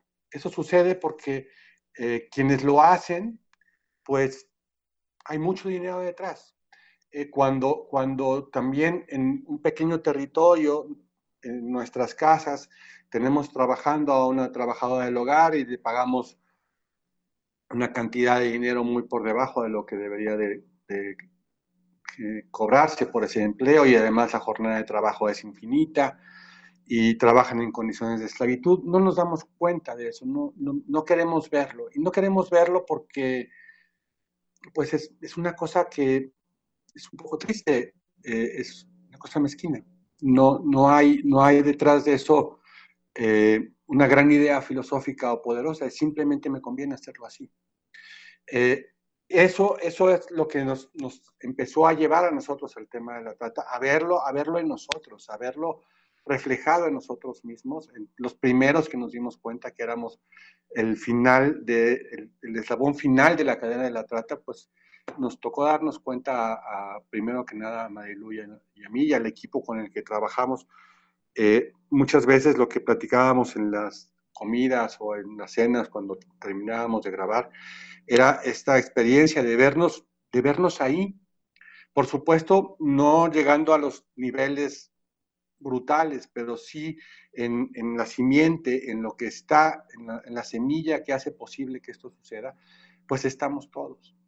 Eh, por supuesto que hay una estructura muy interesada en que, en que no lo veamos, en que, en que no lo juzguemos y que simplemente nos dejemos llevar y que si pues nos podemos comprar unos tenis muy baratos eh, em, en la calle, pues no nos preguntemos si eh, esos tenis que cuestan menos de la mitad de lo que cuestan eh, en una tienda, si no nos preguntemos cómo fue que llegaron ahí y cómo fue que están ahí.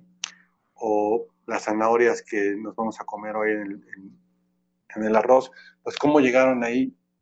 No se trata de generar culpas, ni el programa no intenta generar un la serie no busca generar un proceso de culpas y que ahora nos, lamentemos y digamos qué malos hemos sido. No, lo que quisiéramos es provocar una reflexión en torno a qué puedo hacer yo, si es verdad que quiero cambiar esto, porque eh, esto es parte de lo que está en el origen de muchas violencias que están en el país. Eh, los, los migrantes que son secuestrados y utilizados como moneda de cambio para ser chantajeados y torturados tremendamente, pues son capturados en, carreteras, en brechas que, en las que vemos que eso sucede. Y no decir nada y ser omisos, más allá de generar un proceso de culpas, lo que genera es que esa violencia un día va a dar la vuelta. Un día va a dar la vuelta o ya está dando la vuelta cada día más y pues nos muerde la cola. Eh, eh, somos como el perro que se muerde la cola diciendo, ahí hay un culpable. Eh, y tendríamos que ver que pues sí podemos hacer, sí podemos hacer muchísimo eh, como, como ciudadanos y por supuesto, pues demandar de las autoridades que lo hagan también, ¿no? Por supuesto. Estamos, conversando, con Marilu Razo, Héctor Ortega, creadores de La Ruta de la Trata, una serie estrenada el día de ayer, estrenada en televisión pública. Son ocho capítulos y, hablamos de distintos escenarios. Ya hacías esta mención, Héctor, acerca de la región de la Merced, de, la colonia de la Merced en, Ciudad de México, pero vaya, podríamos recorrer el país si ustedes lo hicieron, eh, encontrando esta, esta fatalidad. Yo les preguntaría precisamente respecto a los lugares, a los escenarios, pero también a las comunidades que están en torno a estos espacios, personas que no necesariamente están involucradas directamente, pero que están inmersas en, en, toda esta, eh, esta trata de dolor y, de, y, de, terror. Por aquí nos dicen también en redes sociales, Sergio Montaje nos dice, anoche vi el programa de la ruta de la trata, me impactó tremendamente y continúa después, dice, es necesario seguir mostrando esta realidad. Como decía una de las entrevistadas, parece que es algo común o que está muy alejado. Tantas veces he pasado por ese puente de Tasqueña, imagino cuántos lugares así no hay quizá a la vuelta de la esquina. ¿Qué decir de estos espacios, Marilú? Bueno, eh, primero, sí, efectivamente, eh, nos hemos vuelto de pronto indiferentes, indiferentes a eso que está ahí, como bien dice Héctor, en las calles, en las avenidas, en, todas partes. Y en cuanto al territorio, pues tratamos de buscar algunos lugares que, nos ayudaran a mostrar eh, la complejidad de este fenómeno, por eso fuimos a la frontera norte, Tijuana, que tiene ciertas particularidades, a Tapachula, en nuestra frontera sur, a Guerrero, eh, Ciudad de México, Puebla, pero es muy importante resaltar que esto sucede en todas partes. Teníamos también esta preocupación y compromiso por no estigmatizar a ninguna persona, a ningún grupo de personas, a ninguna población, a ninguna ciudad, porque desgraciadamente en todo esto a veces eh, se ha hecho esto, ¿no? Se ha estigmatizado a alguna comunidad y nos preocupaba. También quisiera decir que todas y todos podemos ser víctimas de trata de personas porque justamente los tratantes y, los enganchadores lo que hacen es hacer estrategias muy bien pensadas, muy bien planeadas para poder jugar con los sueños y con las vulnerabilidades de cada persona no solamente con las vulnerabilidades, sino también con las esperanzas y los sueños. Y todas las personas tenemos vulnerabilidades y tenemos sueños. Em, y, tal cual, por eso no, no necesariamente vemos a las víctimas de trata con cadenas o con una pistola junto, porque es mucho más sofisticado. Y todo este enganche y seducción lo que hace es que la persona se sienta de alguna manera culpable o responsable de haber llegado ahí. Y se generan deudas impagables, deudas impagables no solamente monetarias, sino emocionales. Y eso es, es muy difícil em, porque va generando una sensación eh, de indefensión, de indefensión aprendida, que hace que una persona que está en condiciones de explotación como parte de la finalidad de la trata de personas, piense que no puede salir de ahí. Y en muchas ocasiones, por supuesto, es, es muy difícil salir de ahí, pero no es necesario tenerlas con cadenas o con pistolas, porque se va poco a poco, poco a poco y de manera sistemática, minando la autoestima y, y el y la autonomía de la persona. Es, un proceso muy doloroso, muy difícil y efectivamente la omisión por la indiferencia hace que notemos ciertas cosas a nuestro alrededor y que no digamos nada. Y que sigamos repitiendo ciertas conductas como, bueno, de no tener ese trabajo, aunque sea en condiciones de explotación, no tendría nada, como si eso justificara la explotación. Hay mucho que seguir reflexionando en torno a esto. Claro. Y también, Héctor, bueno, preguntarte tú como eh, director, eh, eh, tú eres el director de fotografía de la serie, estamos hablando de la ruta de la trata, retratar estos escenarios, retratar eh, enterarte también de eh, estas comunidades que son impactadas, que, eh, precisamente, como bien lo dice Marilú, sin estigmatizar, sin criminalizar, pero que son impactadas de alguna manera en su vida cotidiana. ¿Cómo fue para ti retratar estos escenarios y también pasar a la cuestión de lo relevante que es que una serie como esta, que aborda estos temas tan complejos y tan duros, sea transmitida en TV abierta, en, en TV pública? ¿Cómo lo ves, Héctor? Gracias, mira, pues sí, eh, eh, fotografiar estos escenarios y estos lugares, como, como bien decía Maelo, nuestra primera preocupación era no estigmatizar ningún lugar y decir, aquí está el mal y aquí están los malos, porque además no sucede así. Hace rato platicábamos de la Merced, eh, y bueno, sí, sí se calcula esa cantidad de personas en situación de prostitución, pero también y en el mismo lugar y entrelazado ahí en medio, de, eso sucede en medio de muchísimas personas que están, están haciendo un trabajo pues totalmente legítimo, totalmente honesto, que no tiene nada que ver con eso. Eh, y digamos que es la mayoría. Eh, entonces, en, en ese tipo de lugares es donde la trata de personas se va enquistando. Es decir, la trata de personas no busca meterse en lugares apartados, eh, oscuros, solos. No, se, mete en todos estos lugares y de ahí la dificultad de, nosotros no, no, quisimos nunca y no hacemos énfasis en estamos en esta ciudad o estamos en esta parte del país donde se da esta cosa terrible porque este lugar es el más malo del mundo. No, porque se da por todos lados.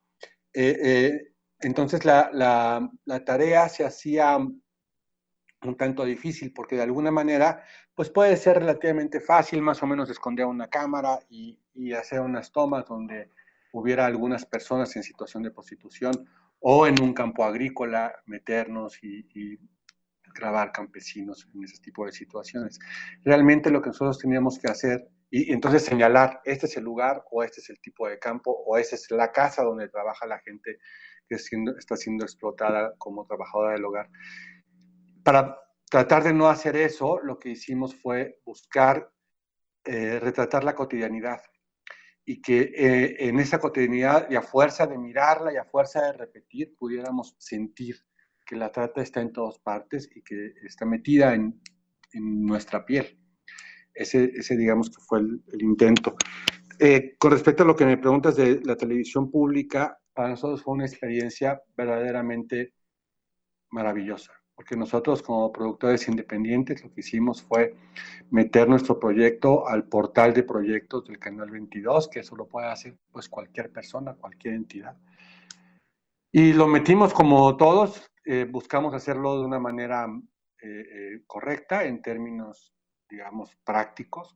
Y también presentamos nuestro proyecto lo mejor que lo pudimos trabajar. Y pues había un comité que nosotros no conocíamos y que fue el comité el que decidió que el programa se iba a hacer.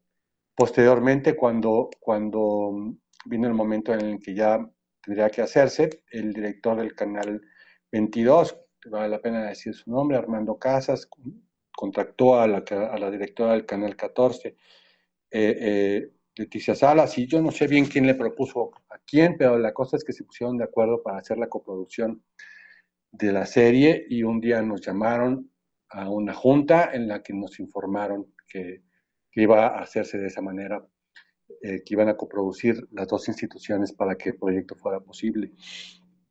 Eh, la verdad fue muy emocionante para nosotros porque fue un proceso pues totalmente transparente, nítido, fuera de la lógica de, tenemos palancas o amigos o nada de eso. La verdad es que en ese sentido eh, la primera sorpresa fue que ocurriera así y, luego de, pues nos fuimos de sorpresa en sorpresa, la verdad, porque sí esperábamos trabajar fácilmente y bien con las televisoras públicas, pero rebasó nuestras expectativas, porque no, no es echarles guayabazos, la verdad es nada más reconocer eh, lo que sucedió. Eh, un trabajo profesional, comprometido con nosotros, totalmente solidarios, eh, con, nuestro equipo de producción, pues, que era un equipo chiquito, de pocas personas, eh, pero el trabajo de ambas televisoras en todos los niveles, desde, eh, te puedo decir, desde los directores, la directora y del director de, Canal 22, pero todas las personas que trabajan ahí en todos los niveles, la verdad, una, una solidaridad y una participación de, para nosotros sorprendente. Eh, sorprendente por lo buena.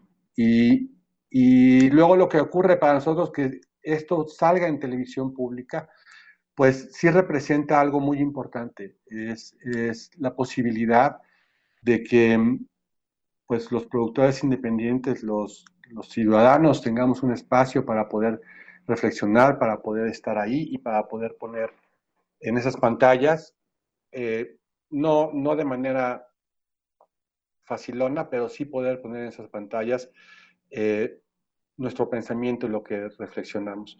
Eh, es una apertura verdaderamente notable la que, la que tienen, porque también vale la pena decir que nunca se metieron en, el contenido ni, ni, en censurarnos de ninguna manera, al contrario, todo esto fue eh, con una enorme libertad y, y, pues que la voz que está ahí y las decisiones fueron tomadas por nosotros, eso es una realidad.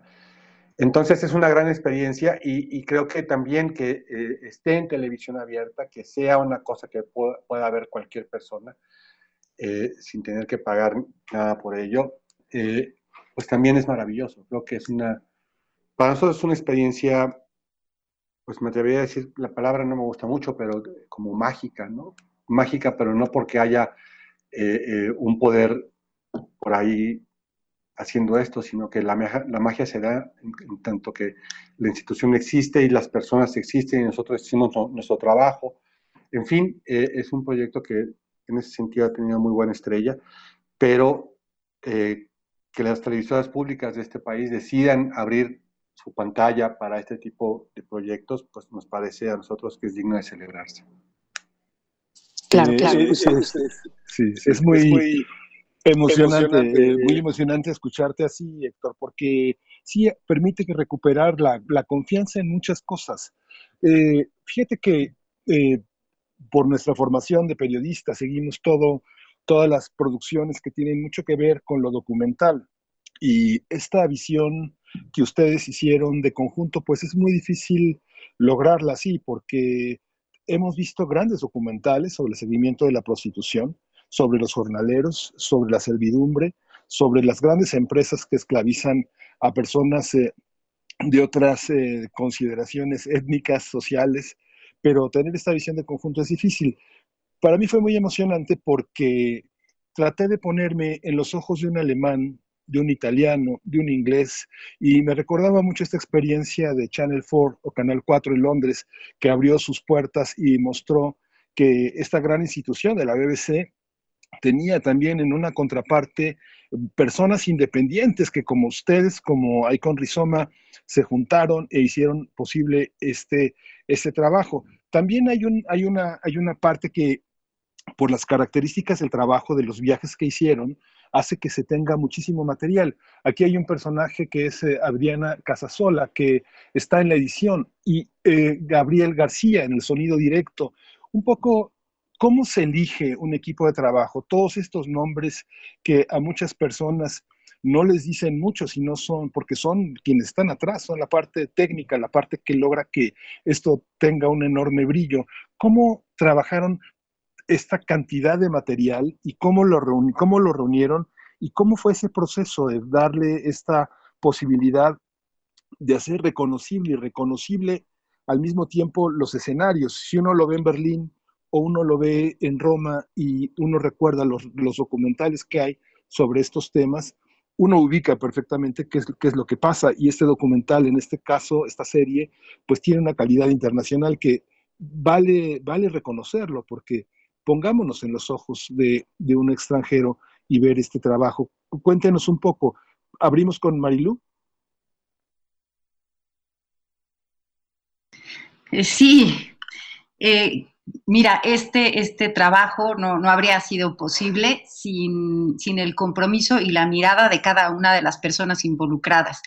En realidad fue un equipo muy pequeño con el que hicimos esta, esta serie y cada una de estas personas aportó muchísimo, no solamente en cuanto a su experiencia en cada una de las áreas de, desarrollo, sino eh, en la construcción de todo esto que fue tomando forma eh, y está ahí en cada uno de los capítulos. Eh, Adriana Casasola es una espléndida editora habría sido imposible lograr esto sin, su mirada. Tiene una mirada pues privilegiada, porque efectivamente son horas y horas y horas de testimonios. Y yo cuando escuchaba el testimonio, te voy a ser franca, me, generaba muchísima angustia porque pensaba, todo es importante, cada palabra que están diciendo, tanto eh, las, las, personas que daban su testimonio como las y los especialistas,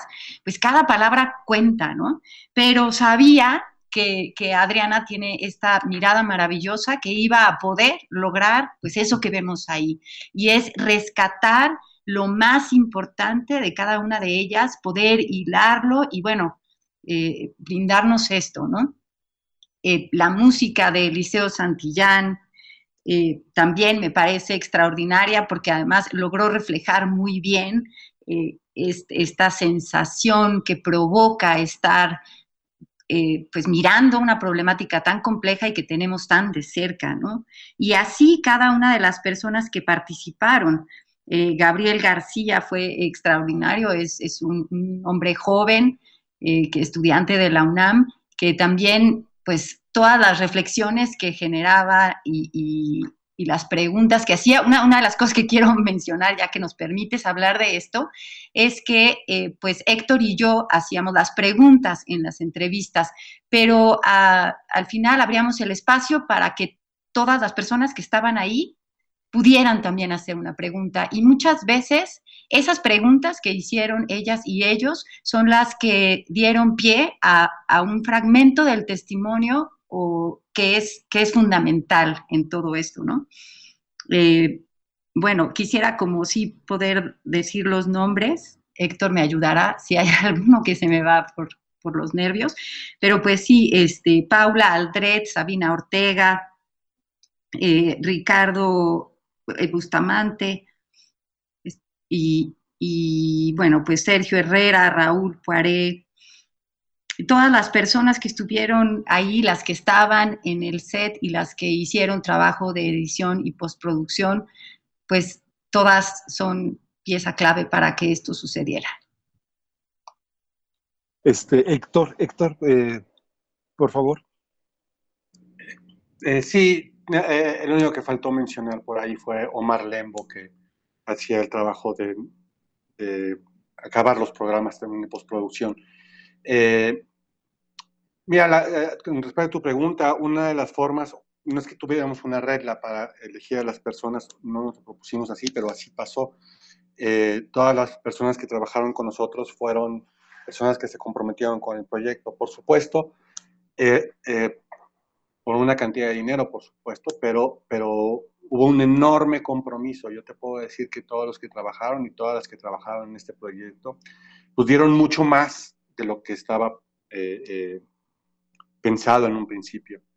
la postproducción fue una cosa complicada porque pues ya nos agarró la pandemia y entonces hubo que hacer la distancia. Eh, digamos que los equipos se fueron a casa de, los operadores, de Omar y de Sergio, eh, y, Raúl Poiré, que era nuestro director de postproducción, pues tuvo que hacer algunas piruetas para poder hacer que estas cosas funcionaran. Eh, nos, tomó tiempo, una curva de aprendizaje para poder encontrar cómo hacerlo, pero yo te diría que sin el compromiso de estas personas en sus casas, encontrando una forma para poder eh, hacer que el programa se terminara, pues hubiera sido imposible. Eh, como ya mencionó Marilu, la colaboración de, Adriana Casola pues, es un pilar fundamental de nosotros para poder lograr este proyecto. Y, bueno, todos, la música del que, que pues sí es una música eh, que impacta y que funciona, pero que también tiene un carácter narrativo, también está pensando en cómo contar estas historias. Entonces, pues tuvimos mucha suerte y por otro lado también, eh, eh, además de suerte, tuvimos el trabajo comprometido de estas personas y el trabajo también comprometido de nosotros. ¿Cómo nos encontramos? Pues, pues buscando, es un equipo muy joven, eh, digamos que muchos de ellos son personas jóvenes, habemos otros que no tanto, pero la clave fue tener gente que estuviera comprometida y, y le encontramos y yo creo que el tema y como lo abordamos, pues también daba una, condición de posibilidad para que sucediera. Eh, eh, pues qué pues privilegio, tenerlos, eh, con, nosotros. les damos mucho, les deseamos muchísima suerte. Marilu Razo, directora, coproductora de la serie La Ruta de la Trata, un laberinto que recorremos sin mirar nuestras huellas. Muchas gracias, Marilu. Muchas gracias a ustedes. Es un privilegio y un honor poder estar aquí. Eh, haber hecho esta serie, como lo dijo Héctor, sin censura, eh, con toda la libertad y ahora que nos den este espacio para poder reflexionar y hablar en torno a ella y que muchas personas puedan continuar investigando, indagando, reflexionando, preguntándose. Muchas gracias. Sí, es un punto de partida. Muchas gracias, Héctor Ortega, cineasta, coproductor, codirector, director de fotografía de esta serie. Mucha suerte, muchas gracias por esta mañana. Muchas gracias, Miguel Ángel. Muchas gracias, Berenice. La verdad es que estar en este, en este noticiero es así como eh, un sueño también. Eh, eh, es como decir, híjole, me van a entrevistar mis, ídolos. Bueno, voy a estar en un lugar maravilloso, de privilegio. Pareciera que uno está diciéndolo de broma, pero la verdad, he sido radioescucha de este programa desde hace mucho. Este, y la verdad es que eh, sí es un privilegio estar aquí y un honor, y además que nos den este espacio tan grande para poder platicar, pues muchísimas gracias. Muchas, gracias. Ay, pues eh, qué, conversación, qué charla, queda la invitación. Bueno, primero el agradecimiento, Héctor Ortega, Marilú Razo, gracias a los dos, a todo el equipo, por llevar, es, por hacer posible eh, un material como este, de esta relevancia y, proyectarlo en la televisión pública, el alcance, pues, de, de, tener contenidos así, pues es, es impresionante y de verdad estamos muy agradecidos. No se pierdan el próximo lunes, el día de ayer se estrenó el primer capítulo, son ocho de esta serie, así es que el próximo lunes a las, 20, a las 9.30 de la noche, Canal 14 y Canal 22 podrán eh, pues eh, seguir el segundo capítulo, el estreno del segundo capítulo de esta serie La Ruta de la Trata, un laberinto que recorremos sin mirar nuestras huellas. Gracias a los dos. Y Mel Ángel, nos vamos a la siguiente hora, ya nos está ganando el tiempo. Hoy es viernes de complacencias musicales y les vamos a dejar con esto de Saint Vincent Powered Corrupts, es la canción que pide Liz Date Así es que esto es para ti. Nos despedimos de la radio Nicolaita el próximo lunes a las 8 de la mañana. Nos enlazamos hasta allá, hasta Morelia. Vamos con música y después al corte. Estamos en primer movimiento. O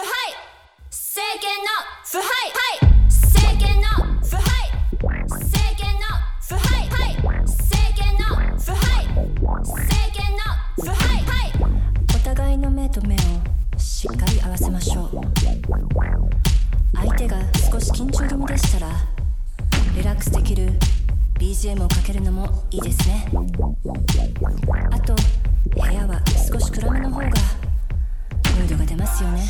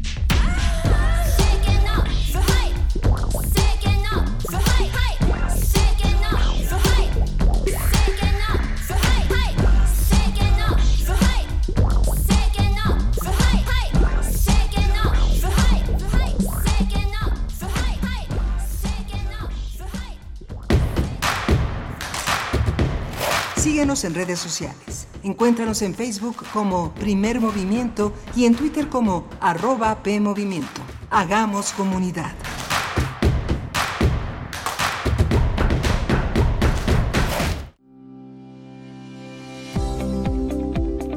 Con el propósito de promover y reconocer la investigación científica, Fundación UNAM lanza la convocatoria al premio Val UNAM Ciencias de la Tierra 2020 podrán participar aquellos alumnos que hayan obtenido su título profesional o grado académico en la UNAM durante 2019, cuyo trabajo aborde temas relacionados a geología, minería, petróleo y química metalúrgica. Se premiarán las tres mejores investigaciones en las categorías de licenciatura, maestría y doctorado. La fecha límite de inscripción es el 7 de agosto de 2020. Consulta las bases en www.fundacionunam.org.mx o al teléfono 53 400 910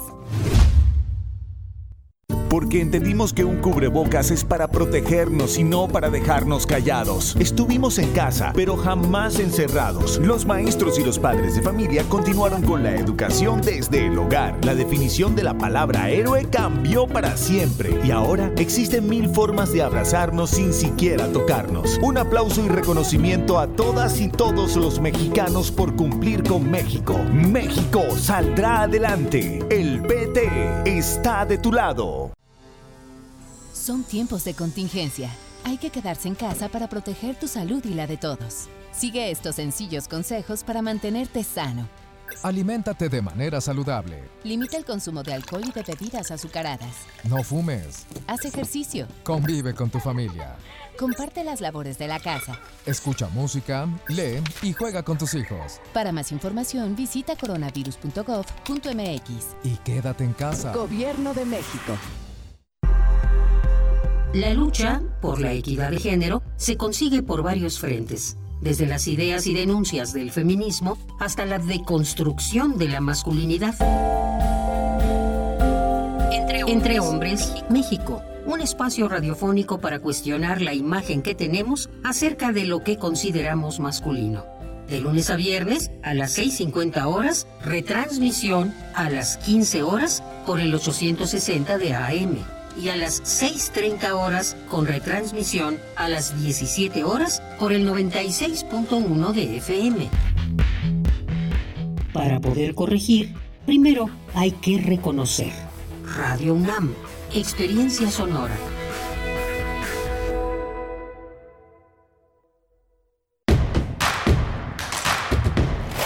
Encuentra la música de primer movimiento día a día en el Spotify de Radio UNAM y agréganos a tus favoritos.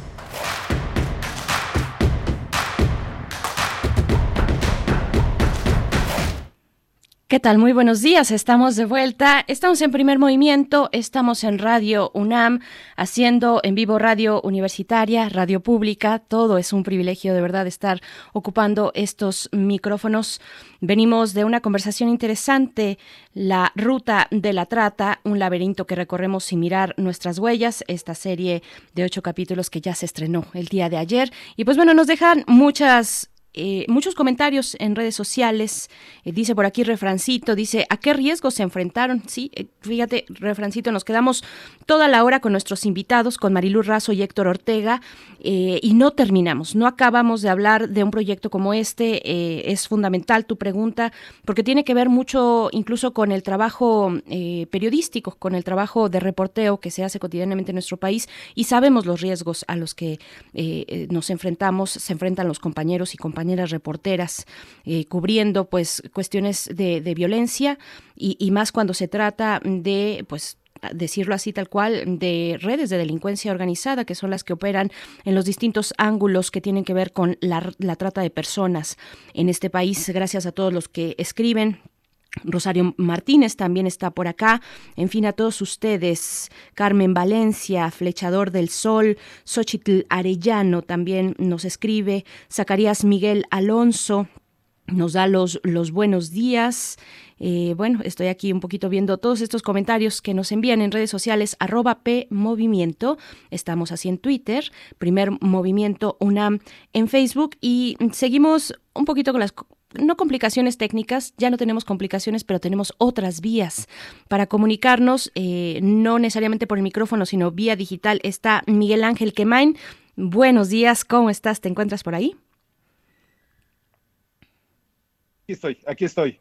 Ahí eh, jugamos, a, jugamos a activar y desactivar el micrófono. Las personas que se comunican a través de las vías remotas, a través de las pantallas, saben lo que es activar y desactivar el micrófono. Buenos días a nuestros radioescuchas. Pues sí, una conversación interesante. Eh, comentábamos a lo largo de la entrevista cómo fue el proceso en el que acreditaron la posibilidad de hacer este, esta serie de ocho capítulos, eh, Héctor Ortega y Marilu Razo, y justamente es la confianza al frente de instituciones que están comandadas por personas que están dispuestas a servir, a hacer del servicio público, pues una, una profesión importante. Lo que pasa es que también Héctor Ortega y Marilu Razo y el equipo que integran, pues tienen una enorme credibilidad, tienen mucho trabajo atrás, han picado piedra verdaderamente, como se dice eh, en los términos del esfuerzo, así que vale mucho, vale mucho escucharlos, vale mucho de tener esta oportunidad y que sin compadrazgos, sin dedazos, eh, este equipo haya podido realizar algo tan valioso, pues no solo para México, sino para el mundo, porque Latinoamérica también padece una misma situación, están en deuda otros cineastas para hacer ese trabajo tan, tan importante. Fíjate, Berenice, que ayer tuve oportunidad de estar en una conferencia, una conferencia de prensa en la que la Asociación Nacional de Teatros Independientes estuvo conversando de una manera muy dolida, muy sentida sobre lo que pasa en todo el país. Estuvo representado una gran parte del país, por lo menos 24 estados estaban ahí hablando de lo que había pasado con los teatros.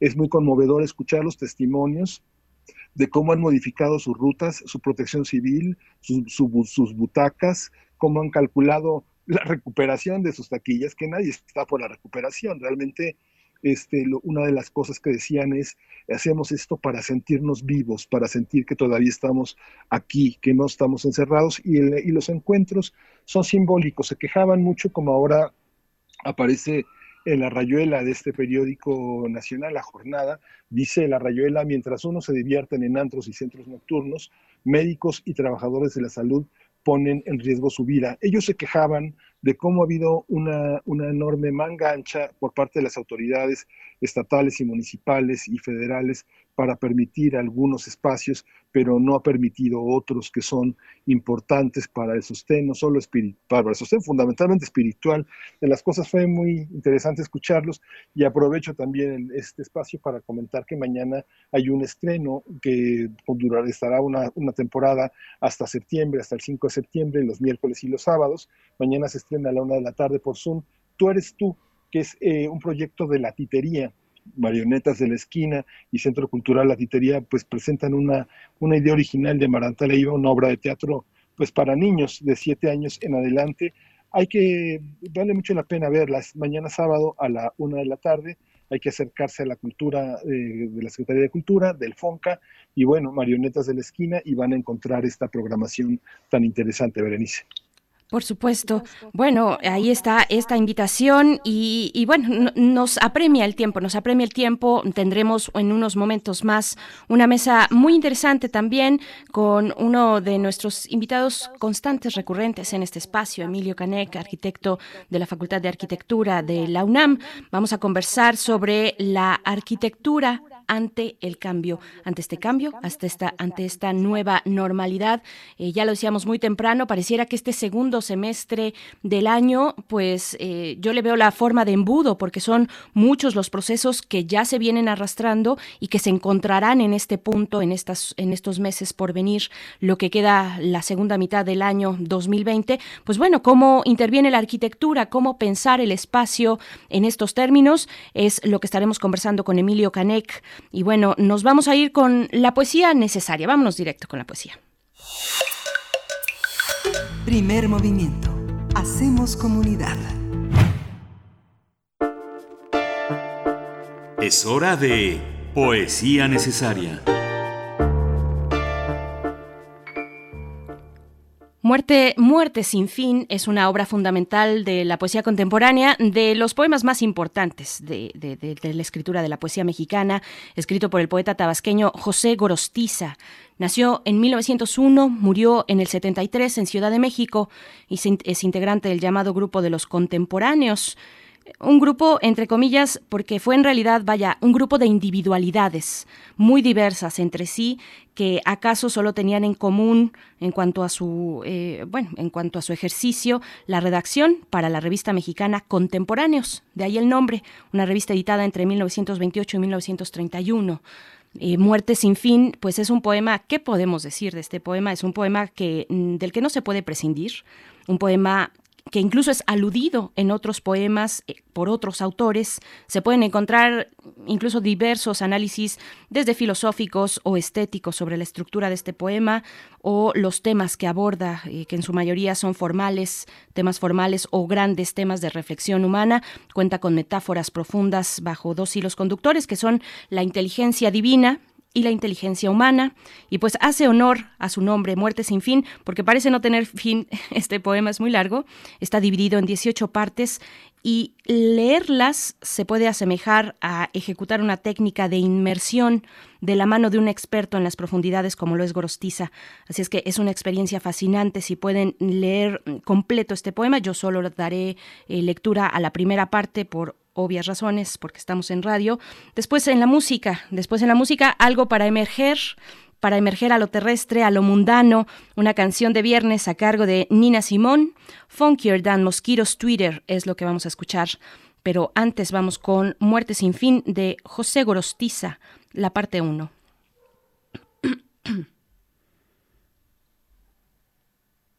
Lleno de mí, sitiado en mi, epidermis por un dios inasible que me ahoga, mentido acaso por su radiante atmósfera de luces que oculta mi conciencia derramada, mis alas rotas en esquirlas de aire, mi torpe andar a tientas por el lodo, lleno de mí, ahito me descubro en la imagen atónita del agua, que tan solo es un tumbo inmarcesible, un desplome de ángeles caídos, a la delicia intacta de su peso, que nada tiene sino la cara en blanco, hundida a medias ya, como una risa agónica en las tenues holandas de la nube y en los funestos cánticos del mar, más resabio de sal o albor de cúmulo que sola prisa de acosada espuma.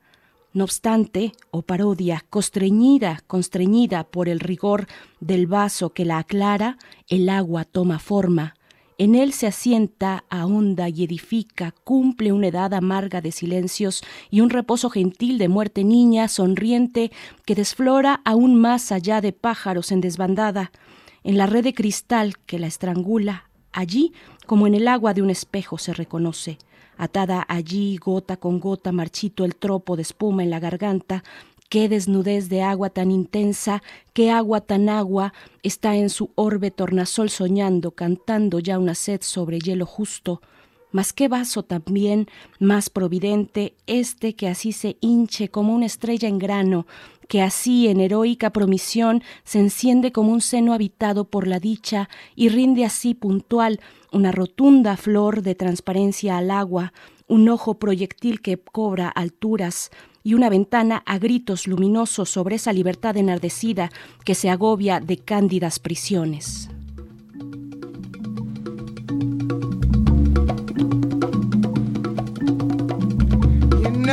but a dirty, dirty old man.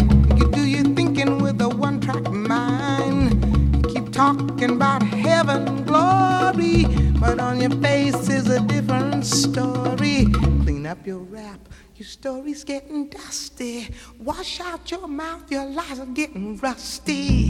Can't believe nothing you say.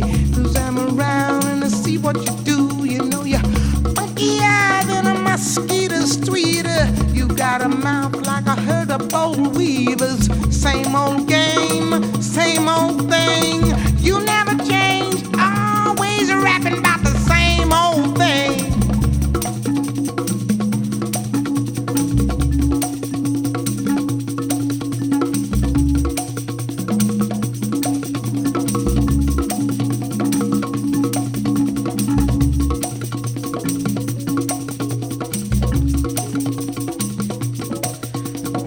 I got something to tell you. I got something to tell you,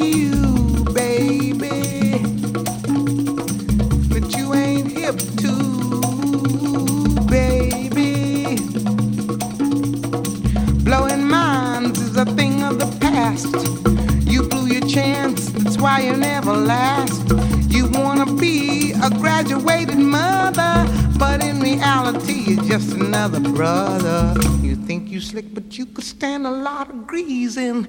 The things you do ain't never really pleasing. Can't believe nothing you say. I'm around to see what you do. You know you're funkier than a mosquito's tweeter.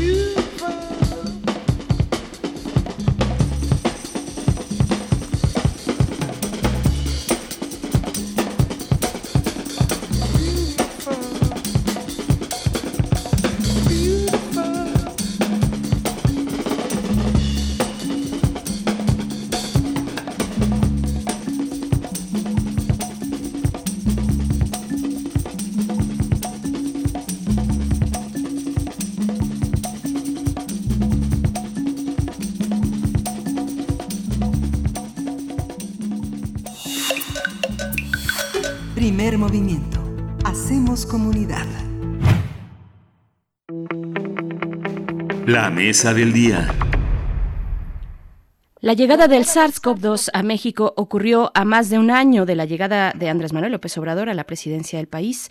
La irrupción de la pandemia ha obligado a modificar nuestros hábitos de vida y de movilidad también y a repensar los espacios que nos brinda la arquitectura ante la llamada nueva normalidad.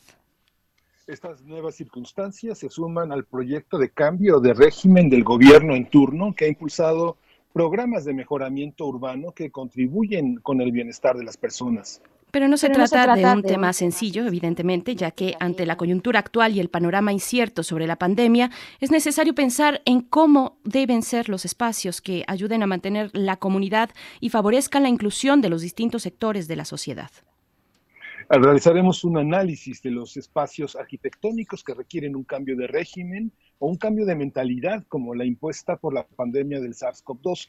Está con nosotros en la línea una- un, un amigo, un amigo de primer movimiento, una persona que ha estado desde hace muchísimos años aquí entre nosotros, que es Emilio Canec Fernández. Él es arquitecto, coordinador del Colegio Académico de la Facultad de Arquitectura de la UNAM. Le agradecemos, le damos la bienvenida esta mañana. Bienvenido, Emilio Canec. Gracias por estar con nosotros. Gracias, Miguel Ángel Berenice. Buenos días, buenos días a todo el auditorio. Ya estamos por aquí de nuevo.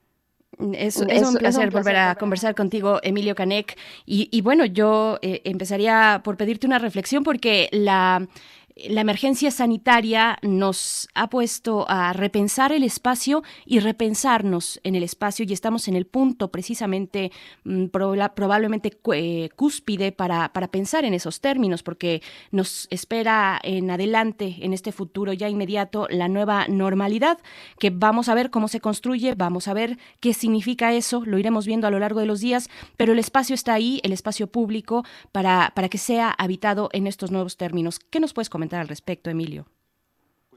Les voy a contar un, un cuento para, para arrancar, porque eh, me parece que hay una, hay una metáfora muy, muy interesante que, que narró en algún momento Cristian Ferrer, este autor argentino, y que habla sobre algo que de alguna manera queda latente dentro de los escenarios que normalmente eh, habitamos y que probablemente prefiguran el momento en el que estamos. Entonces, eh, es una anécdota que eh, le voy a dar lectura porque probablemente eso nos ayude a contextualizar. Una vieja anécdota cuenta que al llegar los portugueses al territorio que ahora llamamos Angola, encontraron una tribu nómada de características excepcionales. Un sistema guerrero en marcha cuyo único móvil consistía en el arrasamiento de toda cosa viva que le saliera al paso. Según los cronistas lusitanos, ese pueblo incesante saqueaba las riquezas, mataba a los hombres, secuestraba a mujeres y niños, quebrantaba los símbolos tribales y solo se detenía el tiempo necesario para retomar el impulso hacia adelante, siempre hacia adelante, y adentrándose en selva incógnita. Los cronistas tomaron nota de que ningún miembro de la tribu, ni siquiera sus jefes operativos o sus chamanes, recordaban cuándo habían iniciado la marcha ni por qué. Poco tiempo después, el rastro de la tribu se perdió en la espesura.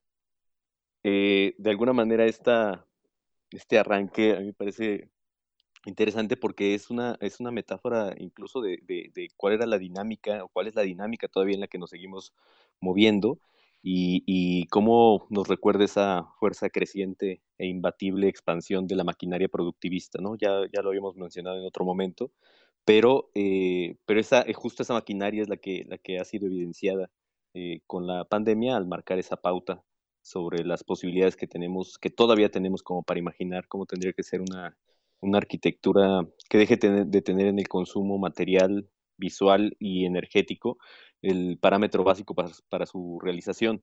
Parece que eh, en, el, en el momento en el que estamos eh, viviendo, eh, se nos ha dado como, como un referente de, salvación el hecho de que, de que hay eh, actividades esenciales, ¿no? O sea, has dicho que, que para reactivar la economía es importante eh, mantener actividades esenciales. De hecho, ayer la, la, la Organización Mundial de la Salud dijo que, que, para- que en el caso de América Latina es importante que antes que reactivar la economía podamos hacer un trato especial para poder detener o manejar la pandemia. Eh, entonces parece que, que, están eh, contraponiéndose estas dos, dos lecturas de cómo, de cómo salvar las vidas humanas y cómo no detener esa maquinaria que nos habla Cristian Ferrer en esta, en esta anécdota. Eh, parece que, siempre que se habla de la industria de la construcción, eh, evidentemente siempre hay una referencia a que es uno de los motores económicos y, fundamentales para, para, para, las sociedades, para las economías mundiales, porque eh, utiliza insumos de otras industrias como la del cemento, la del acero, el vidrio, la madera, el aluminio, etcétera, y que por las características incluso de su proceso productivo eh, demanda mucha mano de obra, ¿no? Y todo esto, eh, en cifras del INEGI, impacta en 66 ramas de la actividad económica a nivel nacional, ¿no? Entonces, digamos que, que sí es evidente el efecto, el efecto que tiene. Sin embargo, eh, considero que habría que pensar justo cómo, cómo afecta esta, esta dinámica en un proceso a nivel mundial, obviamente, de degradación del medio ambiente, del, del ambiente natural y del ambiente ya construido. Eh, seguramente alguno de ustedes habrá, habrá escuchado, nuestro auditorio lo habrá, lo habrá visto, como por ejemplo el caso de China, justo en donde está documentado el origen de esta, de esta pandemia, eh, la capacidad de crecimiento que han tenido las ciudades eh, en los últimos 30 años ha sido eh, espectacular, ¿no? O sea, espectacular por la escala, por lo masivo, por las cantidades y por cómo dar sentido a eh, los espacios habitables de, millones, miles de millones de personas, ¿no? Entonces, me parece que en este caso un referente muy básico es recordar cómo, por ejemplo, en el proceso de, de, producción, el cemento probablemente siga siendo el gran el gran material con el que se, con el que se desarrollan las cosas eh, a nivel constructivo. Y, por ejemplo, en China, entre el 2010 y 2015, eh, superaron la cantidad de cemento que se produjo en Estados Unidos durante todo el siglo XX. Entonces, eh, hablamos de cantidades inconmensurables. ¿no? Es, hablamos de 6.600 millones de toneladas producidas solamente en ese, en ese periodo de tiempo para, eh, para desarrollar estos modelos urbanos que tienen otra vez en la densidad o en los modelos tradicionales eh, cimentados en el uso del vehículo, el vehículo motorizado, eh, el centro de la movilidad urbana y, y, pues casi como un símbolo inequívoco del antropoceno, ¿no? Entonces estamos en ese escenario del cual en mayor o menor escala estamos, estamos vinculados y obviamente eh, un momento como este, eh, como justo lo que, lo que se comentaba al principio de, cómo entender esto que se ha eh, llamado un cambio de régimen, también podría orientar, orillarnos a repensar cómo tendría que ser esa arquitectura que tendría que dirigirse hacia otros territorios, ¿no? Y eso evidentemente es lo que, lo que en este momento nos tiene en esta, en esta situación de reflexión como para saber qué es lo que podemos hacer cómo estamos pensando estas dinámicas eh, productivas y sobre todo también cómo podemos identificar que eh, en, diferentes ámbitos de las actividades humanas la, violencia sigue siendo parte de ese ejercicio cotidiano en el cual las relaciones asimétricas, las relaciones de poder eh, sobre el, otro, pero también sobre el medio ambiente, han vulnerado un poco las lógicas humanas y solidarias que uno podría esperar de, eh, en, este caso, la arquitectura, ¿no?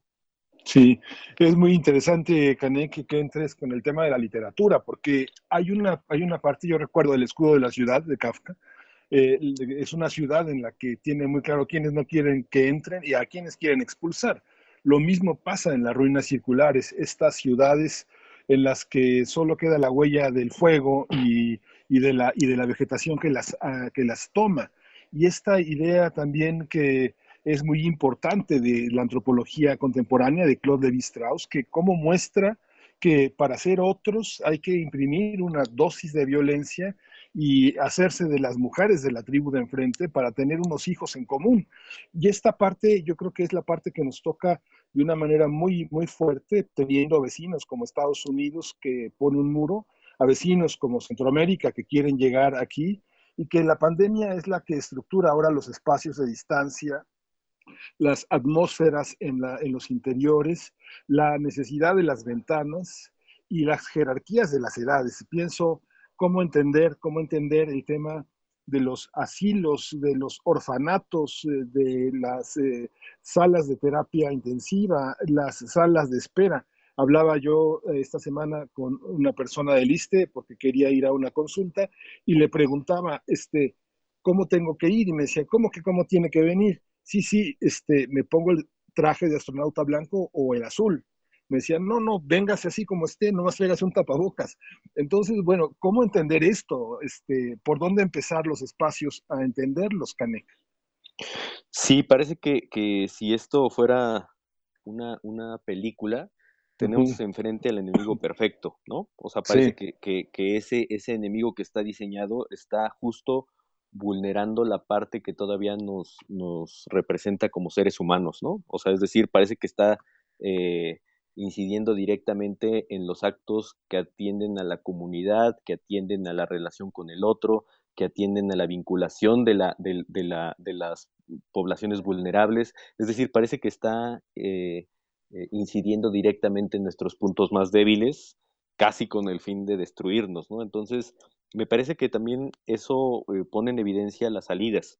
Me parece que, que, que el hecho de pensar que eh, todavía podemos estar aspirando, que el gran, el gran centro de esta, de esta reflexión tendría que ser el aspirar a estos lugares donde nos podamos encontrar con el otro, donde de manera colectiva podamos responder a las problemáticas que enfrentamos, es lo que de alguna manera puede empezar a, gestar esta, esta idea de que finalmente parece que, que repensamos o tendríamos que repensar diferente el cómo atender este tipo de problemáticas. ¿no? Por ahí hay una reflexión que en algún momento hizo Yasnaya Elena, que eh, tenía que ver con eh, el, cómo se están enfrentando en las comunidades indígenas este tipo de situaciones, eh, pero en comunidad, justamente. Entonces, parece que, que, que, ahí se está también centrando esta, esta condición y que en el caso de los, de las, de los espacios urbanos, de las ciudades, pues evidentemente pone en estos centros neurálgicos donde la comunidad se junta uno de los posibles potenciales de salida como para pensar hacia dónde tenemos que movernos en el futuro próximo, ¿no? Parece que los espacios de equipamiento que tienen que ver con la salud, con la educación, con la cultura, con el abasto, son, son espacios esenciales de la vida urbana que de alguna manera refuerzan el sentido de barrio, refuerzan el sentido de comunidad y es ahí probablemente donde se tengan que imaginar estas nuevas maneras en cómo esto permite también que el entramado social se haga eh, mucho más fuerte, ¿no? Por supuesto. Estamos conversando, bueno, el antropoceno ante el espejo pareciera con, lo que empieza a salir de esta conversación y con ello también en nuestras ciudades, en el reflejo de ese espejo.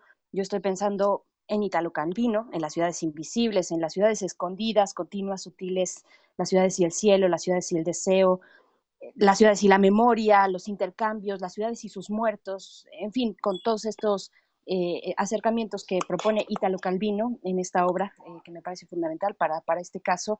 Y estamos prácticamente haciendo, o escuchando, escuchando más bien un poco de filosofía del espacio. Es algo muy complejo, Emilio Canek, lo que nos, nos propones aquí. Y, y lo, dices, lo decías hace un momento, la Organización Mundial de la Salud, y por todos lados hablamos de y escuchamos hablar de actividades esenciales, ¿cuáles son? ¿Cuáles tendrían que ser si quisiéramos dar un paso siguiente? Si quisiéramos ponernos a nosotros mismos en tela de juicio o, frente a ese espejo, aceptar ese reflejo y tratar de modificarlo, ¿cuáles tendrían que ser esos, esas líneas que marcaran las actividades esenciales de, unas, de, nuestras ciudades, de una ciudad como la de Guadalajara, como Monterrey, como Ciudad de México, y de ahí hacia eh, todo el resto del país? Eh, donde no imperen necesariamente los vehículos, los automóviles, el vehículo automotor. ¿Cómo pensarnos en ese espacio, Emilio Canek? Mm, pues mira, dice, yo creo que hay un tema que también tiene que ver con, con, eh, con el hecho de imaginar. O sea, de alguna manera, eh, a veces estamos acostumbrados a que la inercia nos mueve.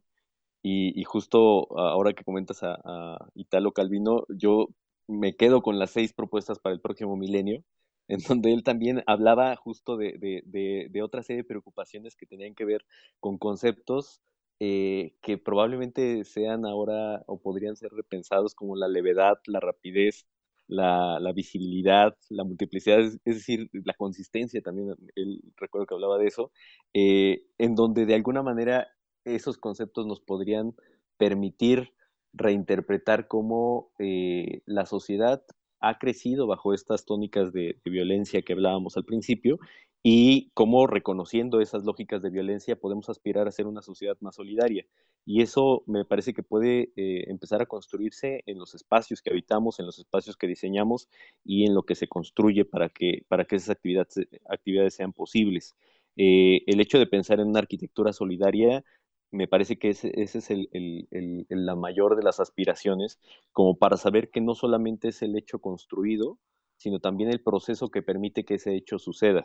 Es decir, que, eh, desde el momento en el que se piensa en dónde se puede hacer un proyecto, cómo se tiene que hacer, eh, si tengo que hacer una casa, en dónde la tengo que hacer, o incluso en estas lógicas de, las, de, la, de la producción social del hábitat, donde la gente misma tiene que eh, construir los espacios con los que habita, eh, me parece que, que, eso nos, nos, ayuda a identificar nuevas maneras de pensar estos procesos, ¿no? O sea, el hecho de, de, saber que estamos habitando, ocupando un territorio, que estamos ocupando una, un, lugar y que esto de alguna manera establece una dinámica de relación.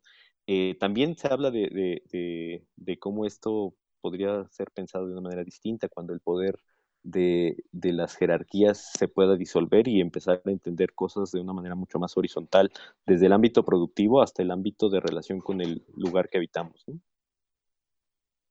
Esta visión ahora nos ha costado tanto trabajo encontrarnos con el cuerpo, con nuestro propio cuerpo y con el cuerpo del otro, que ahora también la, salubridad parece también uno de los desafíos de la vida contemporánea. Eh, uno sale al parque con con niños y las, todas las superficies son una amenaza, ¿no? Todos los lugares donde uno puede recargarse, sentarse, este, y generalmente nosotros los adultos eh, nos recargamos con las manos, los hombros y los codos, pero los niños a veces se recargan con la barbilla, con la boca, con, ¿no? Se ponen su cabeza. Es, ¿Cómo entender ahora esa parte de las superficies? ¿Tendrá que pensarse de una manera más higienizante las superficies o, cómo recuperarlas. Son, están todo el tiempo tan a la mano. Sí, parece que, parece que, que, esta, esta experiencia que los niños tienen como para reconocer el mundo es fundamental, ¿no? De repente vemos que, que los niños pueden eh, ejercer una, una, una acción lúdica como el medio de aprendizaje del mundo, eh, de una manera tan creativa que a veces no podemos imaginar que una manguera pueda servir como, como un instrumento de juguete para un, para un bebé y que lo siga ocupando como para poder a través de eso ocuparlo como un vehículo de reconocimiento del mundo y de su realidad. A mí me parece que, que, esa es una, también una gran lección, eh, el hecho de que, de que podamos eh, reinterpretar otra vez la manera en cómo los, los, los bebés o los niños van asimilando el mundo, nos obliga también a pensar que eh, esa eh, hiperhigienización que, que, que, de repente parece que se está eh, previendo, también tiene que ver con eh, la manera en cómo entendemos cada uno de los objetos que, que se diseñan, que se producen, pero también en cómo nos, nos, nos identificamos con, con, los espacios que, están destinados para ello, ¿no? El mobiliario urbano, eh, las condiciones de, señalética que aparecen en las, en las ciudades, los mismos objetos de diseño industrial que, claramente se, están este, produciendo con ciertas visiones de consumo, eh, habría, que, habría que identificar cómo, cómo, todos esos objetos finalmente tienen que ser también eh, repensados en una, en una lógica que evidentemente está, estaría preparada para una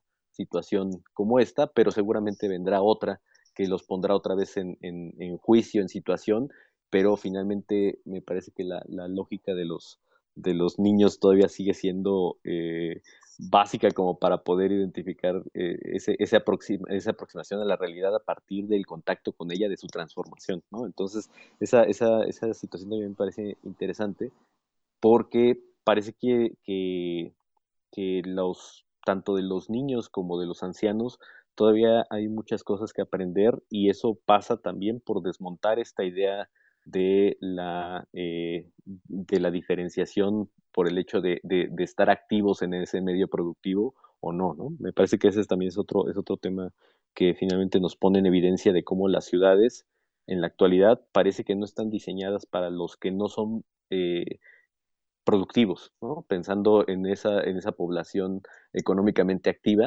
que de alguna manera descarta a los que son vulnerables porque finalmente no tienen cabida en, esas, en esos espacios. Claro, y, Miguel Ángel Quemain abre una conversación todavía más amplia e, en, en la belleza de, hablar de, los niños, de las niñas, de, los adultos mayores, de un entendimiento con el espacio muy lúdico, muy interesante, que, habría que retomar.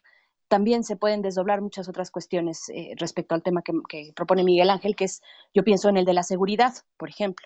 La, idea de seguridad, que es una idea artificial en sí misma, porque nada nos asegura, no tenemos certeza de que el afuera o el adentro sea de alguna manera seguro, realmente de fondo, digamos, si lo reflexionamos, pero eh, insistimos sobre ello y, es entendible. Pensemos en una ciudad como la Ciudad de México, que está ubicada y toda la zona, pues la región del país donde se ubica Ciudad de México y de aquí hasta la costa, de aquí hasta Oaxaca, Guerrero, Chiapas, como una zona de alta sismicidad, donde es fundamental que eh, se redoblen esfuerzos, eh, lanzar políticas públicas efectivas para proteger a la, sociedad, pero en esta idea de seguridad un poco más artificial, eh, ¿cómo, ¿cómo entenderlo? Pareciera de pronto una ambigüedad el punto en el que nos encontramos, porque queremos salir, queremos encontrarnos de nuevo con distintas personas de nuestra vida, nuestros compañeros de trabajo, nuestras parejas, nuestros familiares, visitar a nuestros padres, nuestras madres, en fin,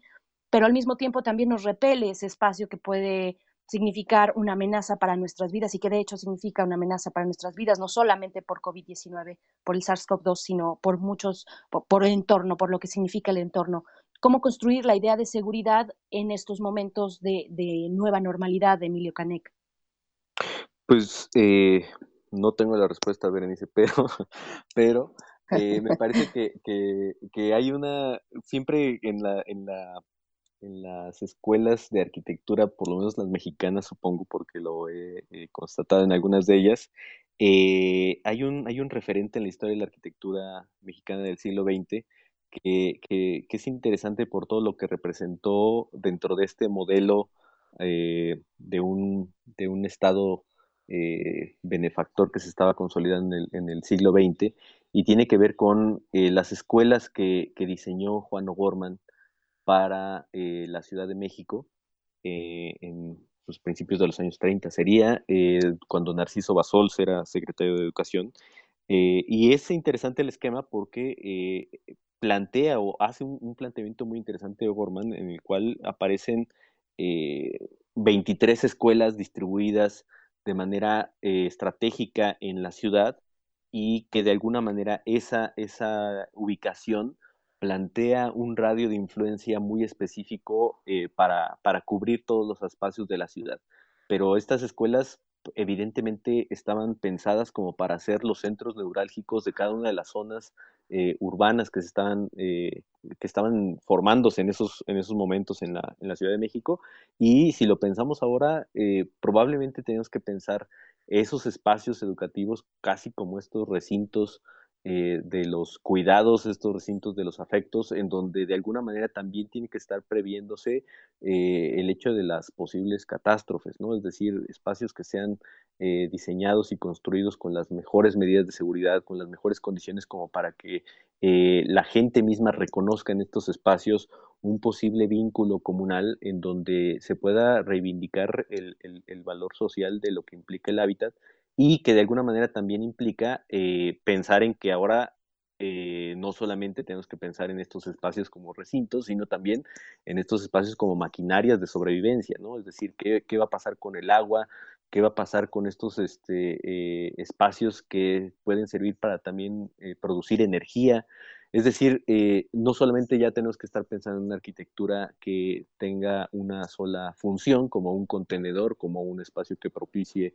eh, las actividades humanas, sino que también permita que eh, los espacios puedan tener ese nivel de sobrevivencia a nivel de lo que significaría el consumo de los insumos básicos, ¿no? O sea, yo pensaría sobre todo en el tema del agua, porque es un una crisis que se viene, que sabemos que se viene, y finalmente tenemos que prever cómo va a ser esa, esa arquitectura y esa infraestructura que le dé sentido a esos espacios cuando se requieran y sobre todo eh, pensando en las condiciones en las cuales la, naturaleza nos está, nos está dando indicadores de que cada vez es más frecuente encontrarnos con ello, ¿no? O sea, los sismos, en el caso de los ciclones, lo que acabamos de ver en, en, en, en eh, Monterrey, en Nuevo León, con respecto de la de las eh, inundaciones y demás y de los desbordes de los ríos, me parece que ahí hay, ahí hay una, una lección importante que nos deja que nos deja O'Gorman sobre esos, sobre esos espacios y sobre todo me parece que en, esta, en estas condiciones las, las normativas y los reglamentos de construcción que se están eh, cada día eh, revisando como para saber cómo tiene que ser esa arquitectura que le va a dar sentido a esos espacios, me parece que, que, también abre un, paso interesante como para pensar que eh, cada, cada espacio tiene que conducir no solamente con las cuestiones mínimas de seguridad estructural, sino que también eh, hablamos de esa seguridad a nivel de habitabilidad, ¿no? O sea, lo que hemos vivido en estos tiempos donde de repente la gente empieza a, tener eh, esas problemáticas eh, psicosomáticas alrededor de una lógica de confinamiento que no debería de ser en el espacio donde vivimos, donde habitamos cotidianamente y que de repente parece que nos recuerdan al síndrome de la cabaña que, que, que retrata también Kubrick en El Resplandor, ¿no? claro. Fíjate, fíjate, Gania, que bueno, es inevitable merodear con nuestras preguntas porque no hay una, no hay ni una pregunta precisa, exacta, ni hay, tampoco hay una respuesta exacta, como tú lo muestras. Hay una, hay una parte que me parece muy interesante, cómo ha respondido nuestra universidad a, toda esta situación de distancia, que ha sido muy interesante, sobre todo que es una universidad que tiene muchas aulas eh, muy, muy hacinadas, con pocos con pocos recursos, con poca, no, no, es una universidad en sus aulas cómoda, ¿no? Pero, bueno, no sé cuál sea cómoda, la Sorbona tampoco es cómoda y tampoco Oxford o Cambridge tampoco son cómodos, pero, pero este, hay, una, hay una parte que es muy interesante que es cómo nos relacionamos en el ámbito educativo. Yo he tenido oportunidad de estar de boyer de los consejos técnicos y de escuchar algunos de, de las reuniones que hacen algunos profesores de primaria y de secundaria, y hay una resistencia enorme a, regresar, sobre todo porque justamente ayer que ya se interrumpió el Consejo Técnico decían, es que tenemos 46% de los niños que no se pueden conectar, ni tampoco sus padres. Tienen más conectividad los niños que los padres, porque los padres, para deshacerse en, muchos casos de la, de, la, de la presión de los niños, les dan un celular.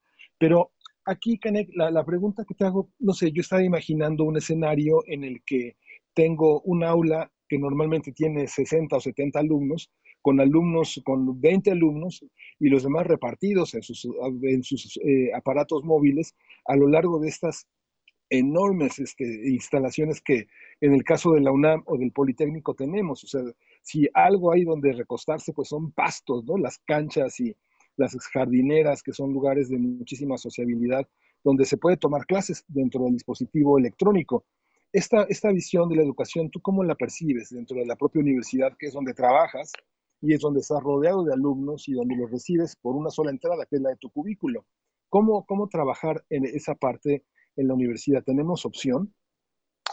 Pues mira, eh, Miguel Ángel, justo eh, cada día laboral que pasa en, estas, en esta universidad nos estamos preguntando justamente eh, cómo, cómo resolver esa situación, sobre todo porque se han puesto en evidencia una serie de, de situaciones y de problemáticas que habíamos pasado por alto y evidentemente en el caso de la universidad no podríamos pensarla más que como una universidad de masas, o sea, finalmente la gran cantidad de, de, de, personas, de, jóvenes que, que, ven en la universidad un futuro como para poder ejercer con plenitud su, su vida, eh, parece que todavía sigue siendo el, el, foco central de, todo este país. Eh, en algún momento incluso nosotros llegábamos a pensar que el, la, la, universidad, el campus de Ciudad Universitaria y el, las escuelas de las facultades de estudios superiores parecía que, que, solo eran escuelas metropolitanas. Pero lo que nos estamos encontrando en esta, eh, en esta realidad es que eh, hay muchos alumnos que nos escriben correos diciendo es que tuve que regresarme a mi lugar de origen por esta situación y ahora estoy en una zona en donde no tenemos internet. Entonces prácticamente parece que hay esas zonas oscuras en donde, en donde ya no podemos identificar qué está pasando porque finalmente no tienen acceso a esa infraestructura y eh, pues históricamente las familias han pensado que eh, es la Universidad Nacional el espacio en donde quieren ver la realización de sus hijos y de su familia y finalmente envían a sus hijos y, rentan cuartos y rentan habitaciones de manera colectiva como para poder eh, eh, estar en la universidad. Entonces nos hemos encontrado que hay una, una serie de situaciones muy particulares que eh, podrían, en el, en el, peor de los casos, exacerbar esas diferencias, ¿no? Y me parece que ese sería el, peor de los, de los escenarios, en donde quien tiene las mejores condiciones como para poder eh, acceder a una computadora, a una computadora y a una conectividad adecuada de Internet, solamente va a poder aspirar a, ese, este, a la educación superior. Y, me parece que ese es el, el, punto neurálgico de todo, lo que, de todo lo que se está construyendo, porque evidentemente eh, entendemos, y me parece que así ha sido expresado en los diferentes comunicados que se han emitido por parte de la universidad, que eh, pues la prioridad es la salud la salud de los jóvenes, la salud de, la comunidad, de los trabajadores, de los profesores, de los académicos, eh, y que de alguna manera esto eh, pues no se puede poner en, riesgo, pero eh, tenemos que pensar también cómo, cómo tendría que ser este, este regreso que obligaría también a repensar incluso las lógicas mismas de las actividades docentes. normalmente en la Facultad de Arquitectura eh, no podemos pensar una, asesoría de un proyecto sin que esté el profesor frente al alumno o frente a los alumnos dibujando y discutiendo y planteando ideas alrededor de cómo tienen que ser los espacios que están siendo pensados en ese papel. Eh, y de alguna manera eso, pues en estos momentos nos está eh, metiendo en esa, en esa crisis que de alguna manera todavía estamos discutiendo en cómo, en cómo poder resolverla, ¿no? Porque finalmente parece que hay una serie de, de, hechos que obligan a pensar que esto va a ser un poco más largo de lo que, de lo que todos estábamos pensando, eh, esperando, y que de alguna manera eso también va a prolongarse un poco más. ¿no? Nos han dicho que esta pandemia no va a ser corta, pero, eh, pero tenemos que pensar también cómo eh, allanar esas, esas diferencias para hacer que, que, que este modelo educativo persista. ¿no? Claro, y el próximo lunes será muy importante porque la SEP dará a conocer las condiciones del regreso para el nuevo ciclo escolar. Voy a dar brevemente lectura, estamos acercándonos al final, pero muy brevemente eh, en redes sociales, María Sondo te manda saludos. Emilio Canek dice, sí, con, con actitudes de individualización y prohibición hemos desarrollado nuestra arquitectura. Esa misma arquitectura puede enseñarnos y mostrarnos una vida más solidaria, de más comunidad, pues es un poco de lo que, o mucho de lo que estamos hablando también aquí contigo, Emilio. Dice Flechador del Sol, ¿qué pasará con la hipersanitización de los productos y componentes que se usan? Tienen impactos nocivos sobre el medio ambiente y los hábitats que reciben el agua y los desechos. ¿Cómo los alterará? a mediano y largo plazo, qué pasará con nuestra salud, perdemos anticuerpos, en fin, estas son las reflexiones que quienes nos escuchan hacen el favor de, poner en redes sociales. Y yo te haría una última pregunta de mi parte, una, una pregunta que es amplia, pero menos críptica. Emilio, de lo que acostumbramos en este espacio. Eh, es un lujo pensar el espacio en estos términos que se han planteado con tu charla, con tu conversación, cómo, cómo romper esa barrera del privilegio para entender al espacio público como un espacio de todos y de todas, Emilio.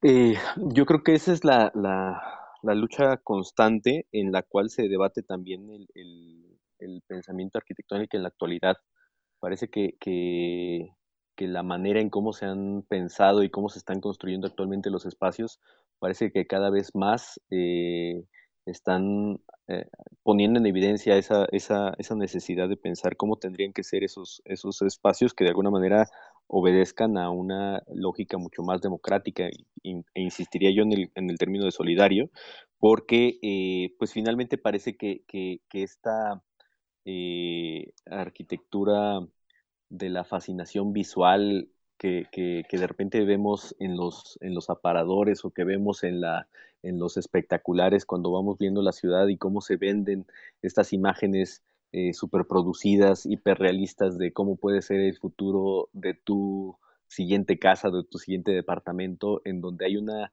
un, un cielo azul resplandeciente y que evidentemente plantea una realidad que no existe, y que de alguna manera se plantea como este eh, imaginario de lo que alguien podría eh, aspirar en un futuro, pero que de alguna manera eh, no deja de ser ilusorio en el sentido de que pues hay muchas cosas que, que, escapan de esa, de esa imagen y que tienen que ver con la realidad misma, ¿no? A mí me parece que, que, que en la medida en que podamos desprendernos de esa idea de que la arquitectura solamente eh, es respondida por los arquitectos para un cierto sector de la sociedad, me parece que en la medida en que podamos este, allanar esa, esa situación, eh, vamos a empezar a entender que hay un campo laboral mucho, muy amplio para, para los arquitectos, para las arquitectas, que de alguna manera obedece a las necesidades que estamos enfrentando no solamente en el país, sino también en el mundo. Me parece que en el hecho o en la medida en que estemos pensando que, la arquitectura todavía puede contribuir a través de la, de la formación profesional a las ideas de cómo resolver colectivamente las problemáticas que tienen que ver con el hábitat, me parece que en la medida en que pensemos eso, vamos a, empezar a, dar un paso adelante sobre lo que, sobre lo que vamos en, en, en, el sentido de la sociedad que estamos queriendo construir. Sí, ya veremos, ya veremos, Canek, el lunes cómo, cómo será recibido eh, el, tema de la interrupción de las inscripciones, de, la de las reinscripciones. Y bueno, los maestros son nuestro gran desafío. Ahora, la reforma educativa que está todavía también tan postergada, eso será también un desafío recuperar a todo este sector de profesionales tan importantes como son los docentes. Son la, la escuela es nuestra segunda casa cuando las personas se forman uno pasa mucho tiempo sentado, uno pasa mucho tiempo en el recreo, en los patios, en las jardineras, y son el lugar de contacto, donde uno encuentra el primer amor, los grandes amigos, los amigos para siempre, ¿no? Entonces, eso va a ser, eso va a ser el gran desafío. Y los, y los centros comerciales, que muchas personas que no tienen nada, este, van a pasearse a los lugares donde no pueden adquirir nada, ¿no? Es así como este, vivimos ahora en las grandes ciudades paseándonos en territorios que son inermes, que son eriales, que están llenos de aparadores, pero que no tienen en realidad nada para ofrecernos, ¿no? Sí, parece que, que, también estás poniendo en evidencia otra, otra situación que estamos viviendo en las ciudades actuales, Miguel Ángel, que tiene que ver con cómo se están ocupando, cómo se están pensando los espacios, eh, eh, yo entre, entre comillaría, públicos, porque a veces parece que, están replicando un poco la idea de los espacios comerciales también, ¿no? El hecho de, pensar que, a veces la manera en cómo están diseñados y cómo están pensados no tiene que ver con este, eh, con este hecho de encontrarse con el otro, de pasar un momento de ocio, de eh, reivindicar la vida pública, de, estar habitando la ciudad y apropiarse de ella, parece que, poco a poco eh, se empiezan a convertir en estos espejismos visuales que sirven sí para las postales, que sirven sí como para poder eh, eh, meter imágenes de lo que pueden ser las ciudades, pero que no se acercan a lo que la gente misma puede, puede estar habitando y finalmente se quedan en ilusiones, ¿no? El hecho de que los espacios comerciales eh, generen esa condición del aparador como ese escenario del, espejismo donde uno se puede imaginar, me parece que, representa un poco esa también esa otra situación de lo que está pasando con la ciudad actual. Claro. Pues Emilio Canek, qué, gusto conversar contigo, como siempre, y, ojalá sigamos, eh, seguro así será, eh, en esta larga conversación, en esta charla que no se suspende, que continúa, que armamos todos y todas. Nos vamos a despedir eh, con, una, con una canción que es una petición tuya, que es viernes de complacencias musicales, y, y bueno, no sé si tú nos quieras decir por qué esta canción o la echamos nosotros. No, bueno, a mí cuando, cuando dije, bueno, voy a estar en viernes, este, por lo menos voy a, voy a solicitar una, canción no, que nos movemos. Eh, Nicola Cruz, este músico ecuatoriano, eh, ha, sabido mezclar bien como estas condiciones de, de, una cultura muy arraigada en lo, en lo latinoamericano frente a las lógicas ya mucho más electrónicas y demás. Entonces, la canción es La cosecha de Nicola Cruz. Perfecto. Muchas Con gracias. Esa nos despedimos. Gracias a pues ti, eh, Emilio Canek. Muchas gracias por, conversar, por reflexionar juntas, juntos. Emilio Canek, arquitecto, coordinador del Colegio Académico de la Facultad de Arquitectura de la UNAM. Y nos estamos despidiendo ya, nos vamos a despedir precisamente con esto de Nicola Cruz, la cosecha. Y pues Miguel Ángel, se nos, se nos fue ya el programa y la semana. Ya, se fue, se fue la semana, pero nos encontramos el próximo lunes Muchas gracias a todos nuestros radioescuchas. Muchas gracias a ti, Berenice, a nuestro equipo, Uriel Gámez, Arturo González, a todo nuestro equipo, Antonio Quijano, Miriam, ¿verdad? Todo, todos los que conformamos el primer movimiento, Tamara Quiroz, en fin, bueno, siempre se queda alguien en, en las apostillas, pero ya, ya nos tenemos que ir. Esto fue el primer movimiento. El mundo desde la universidad.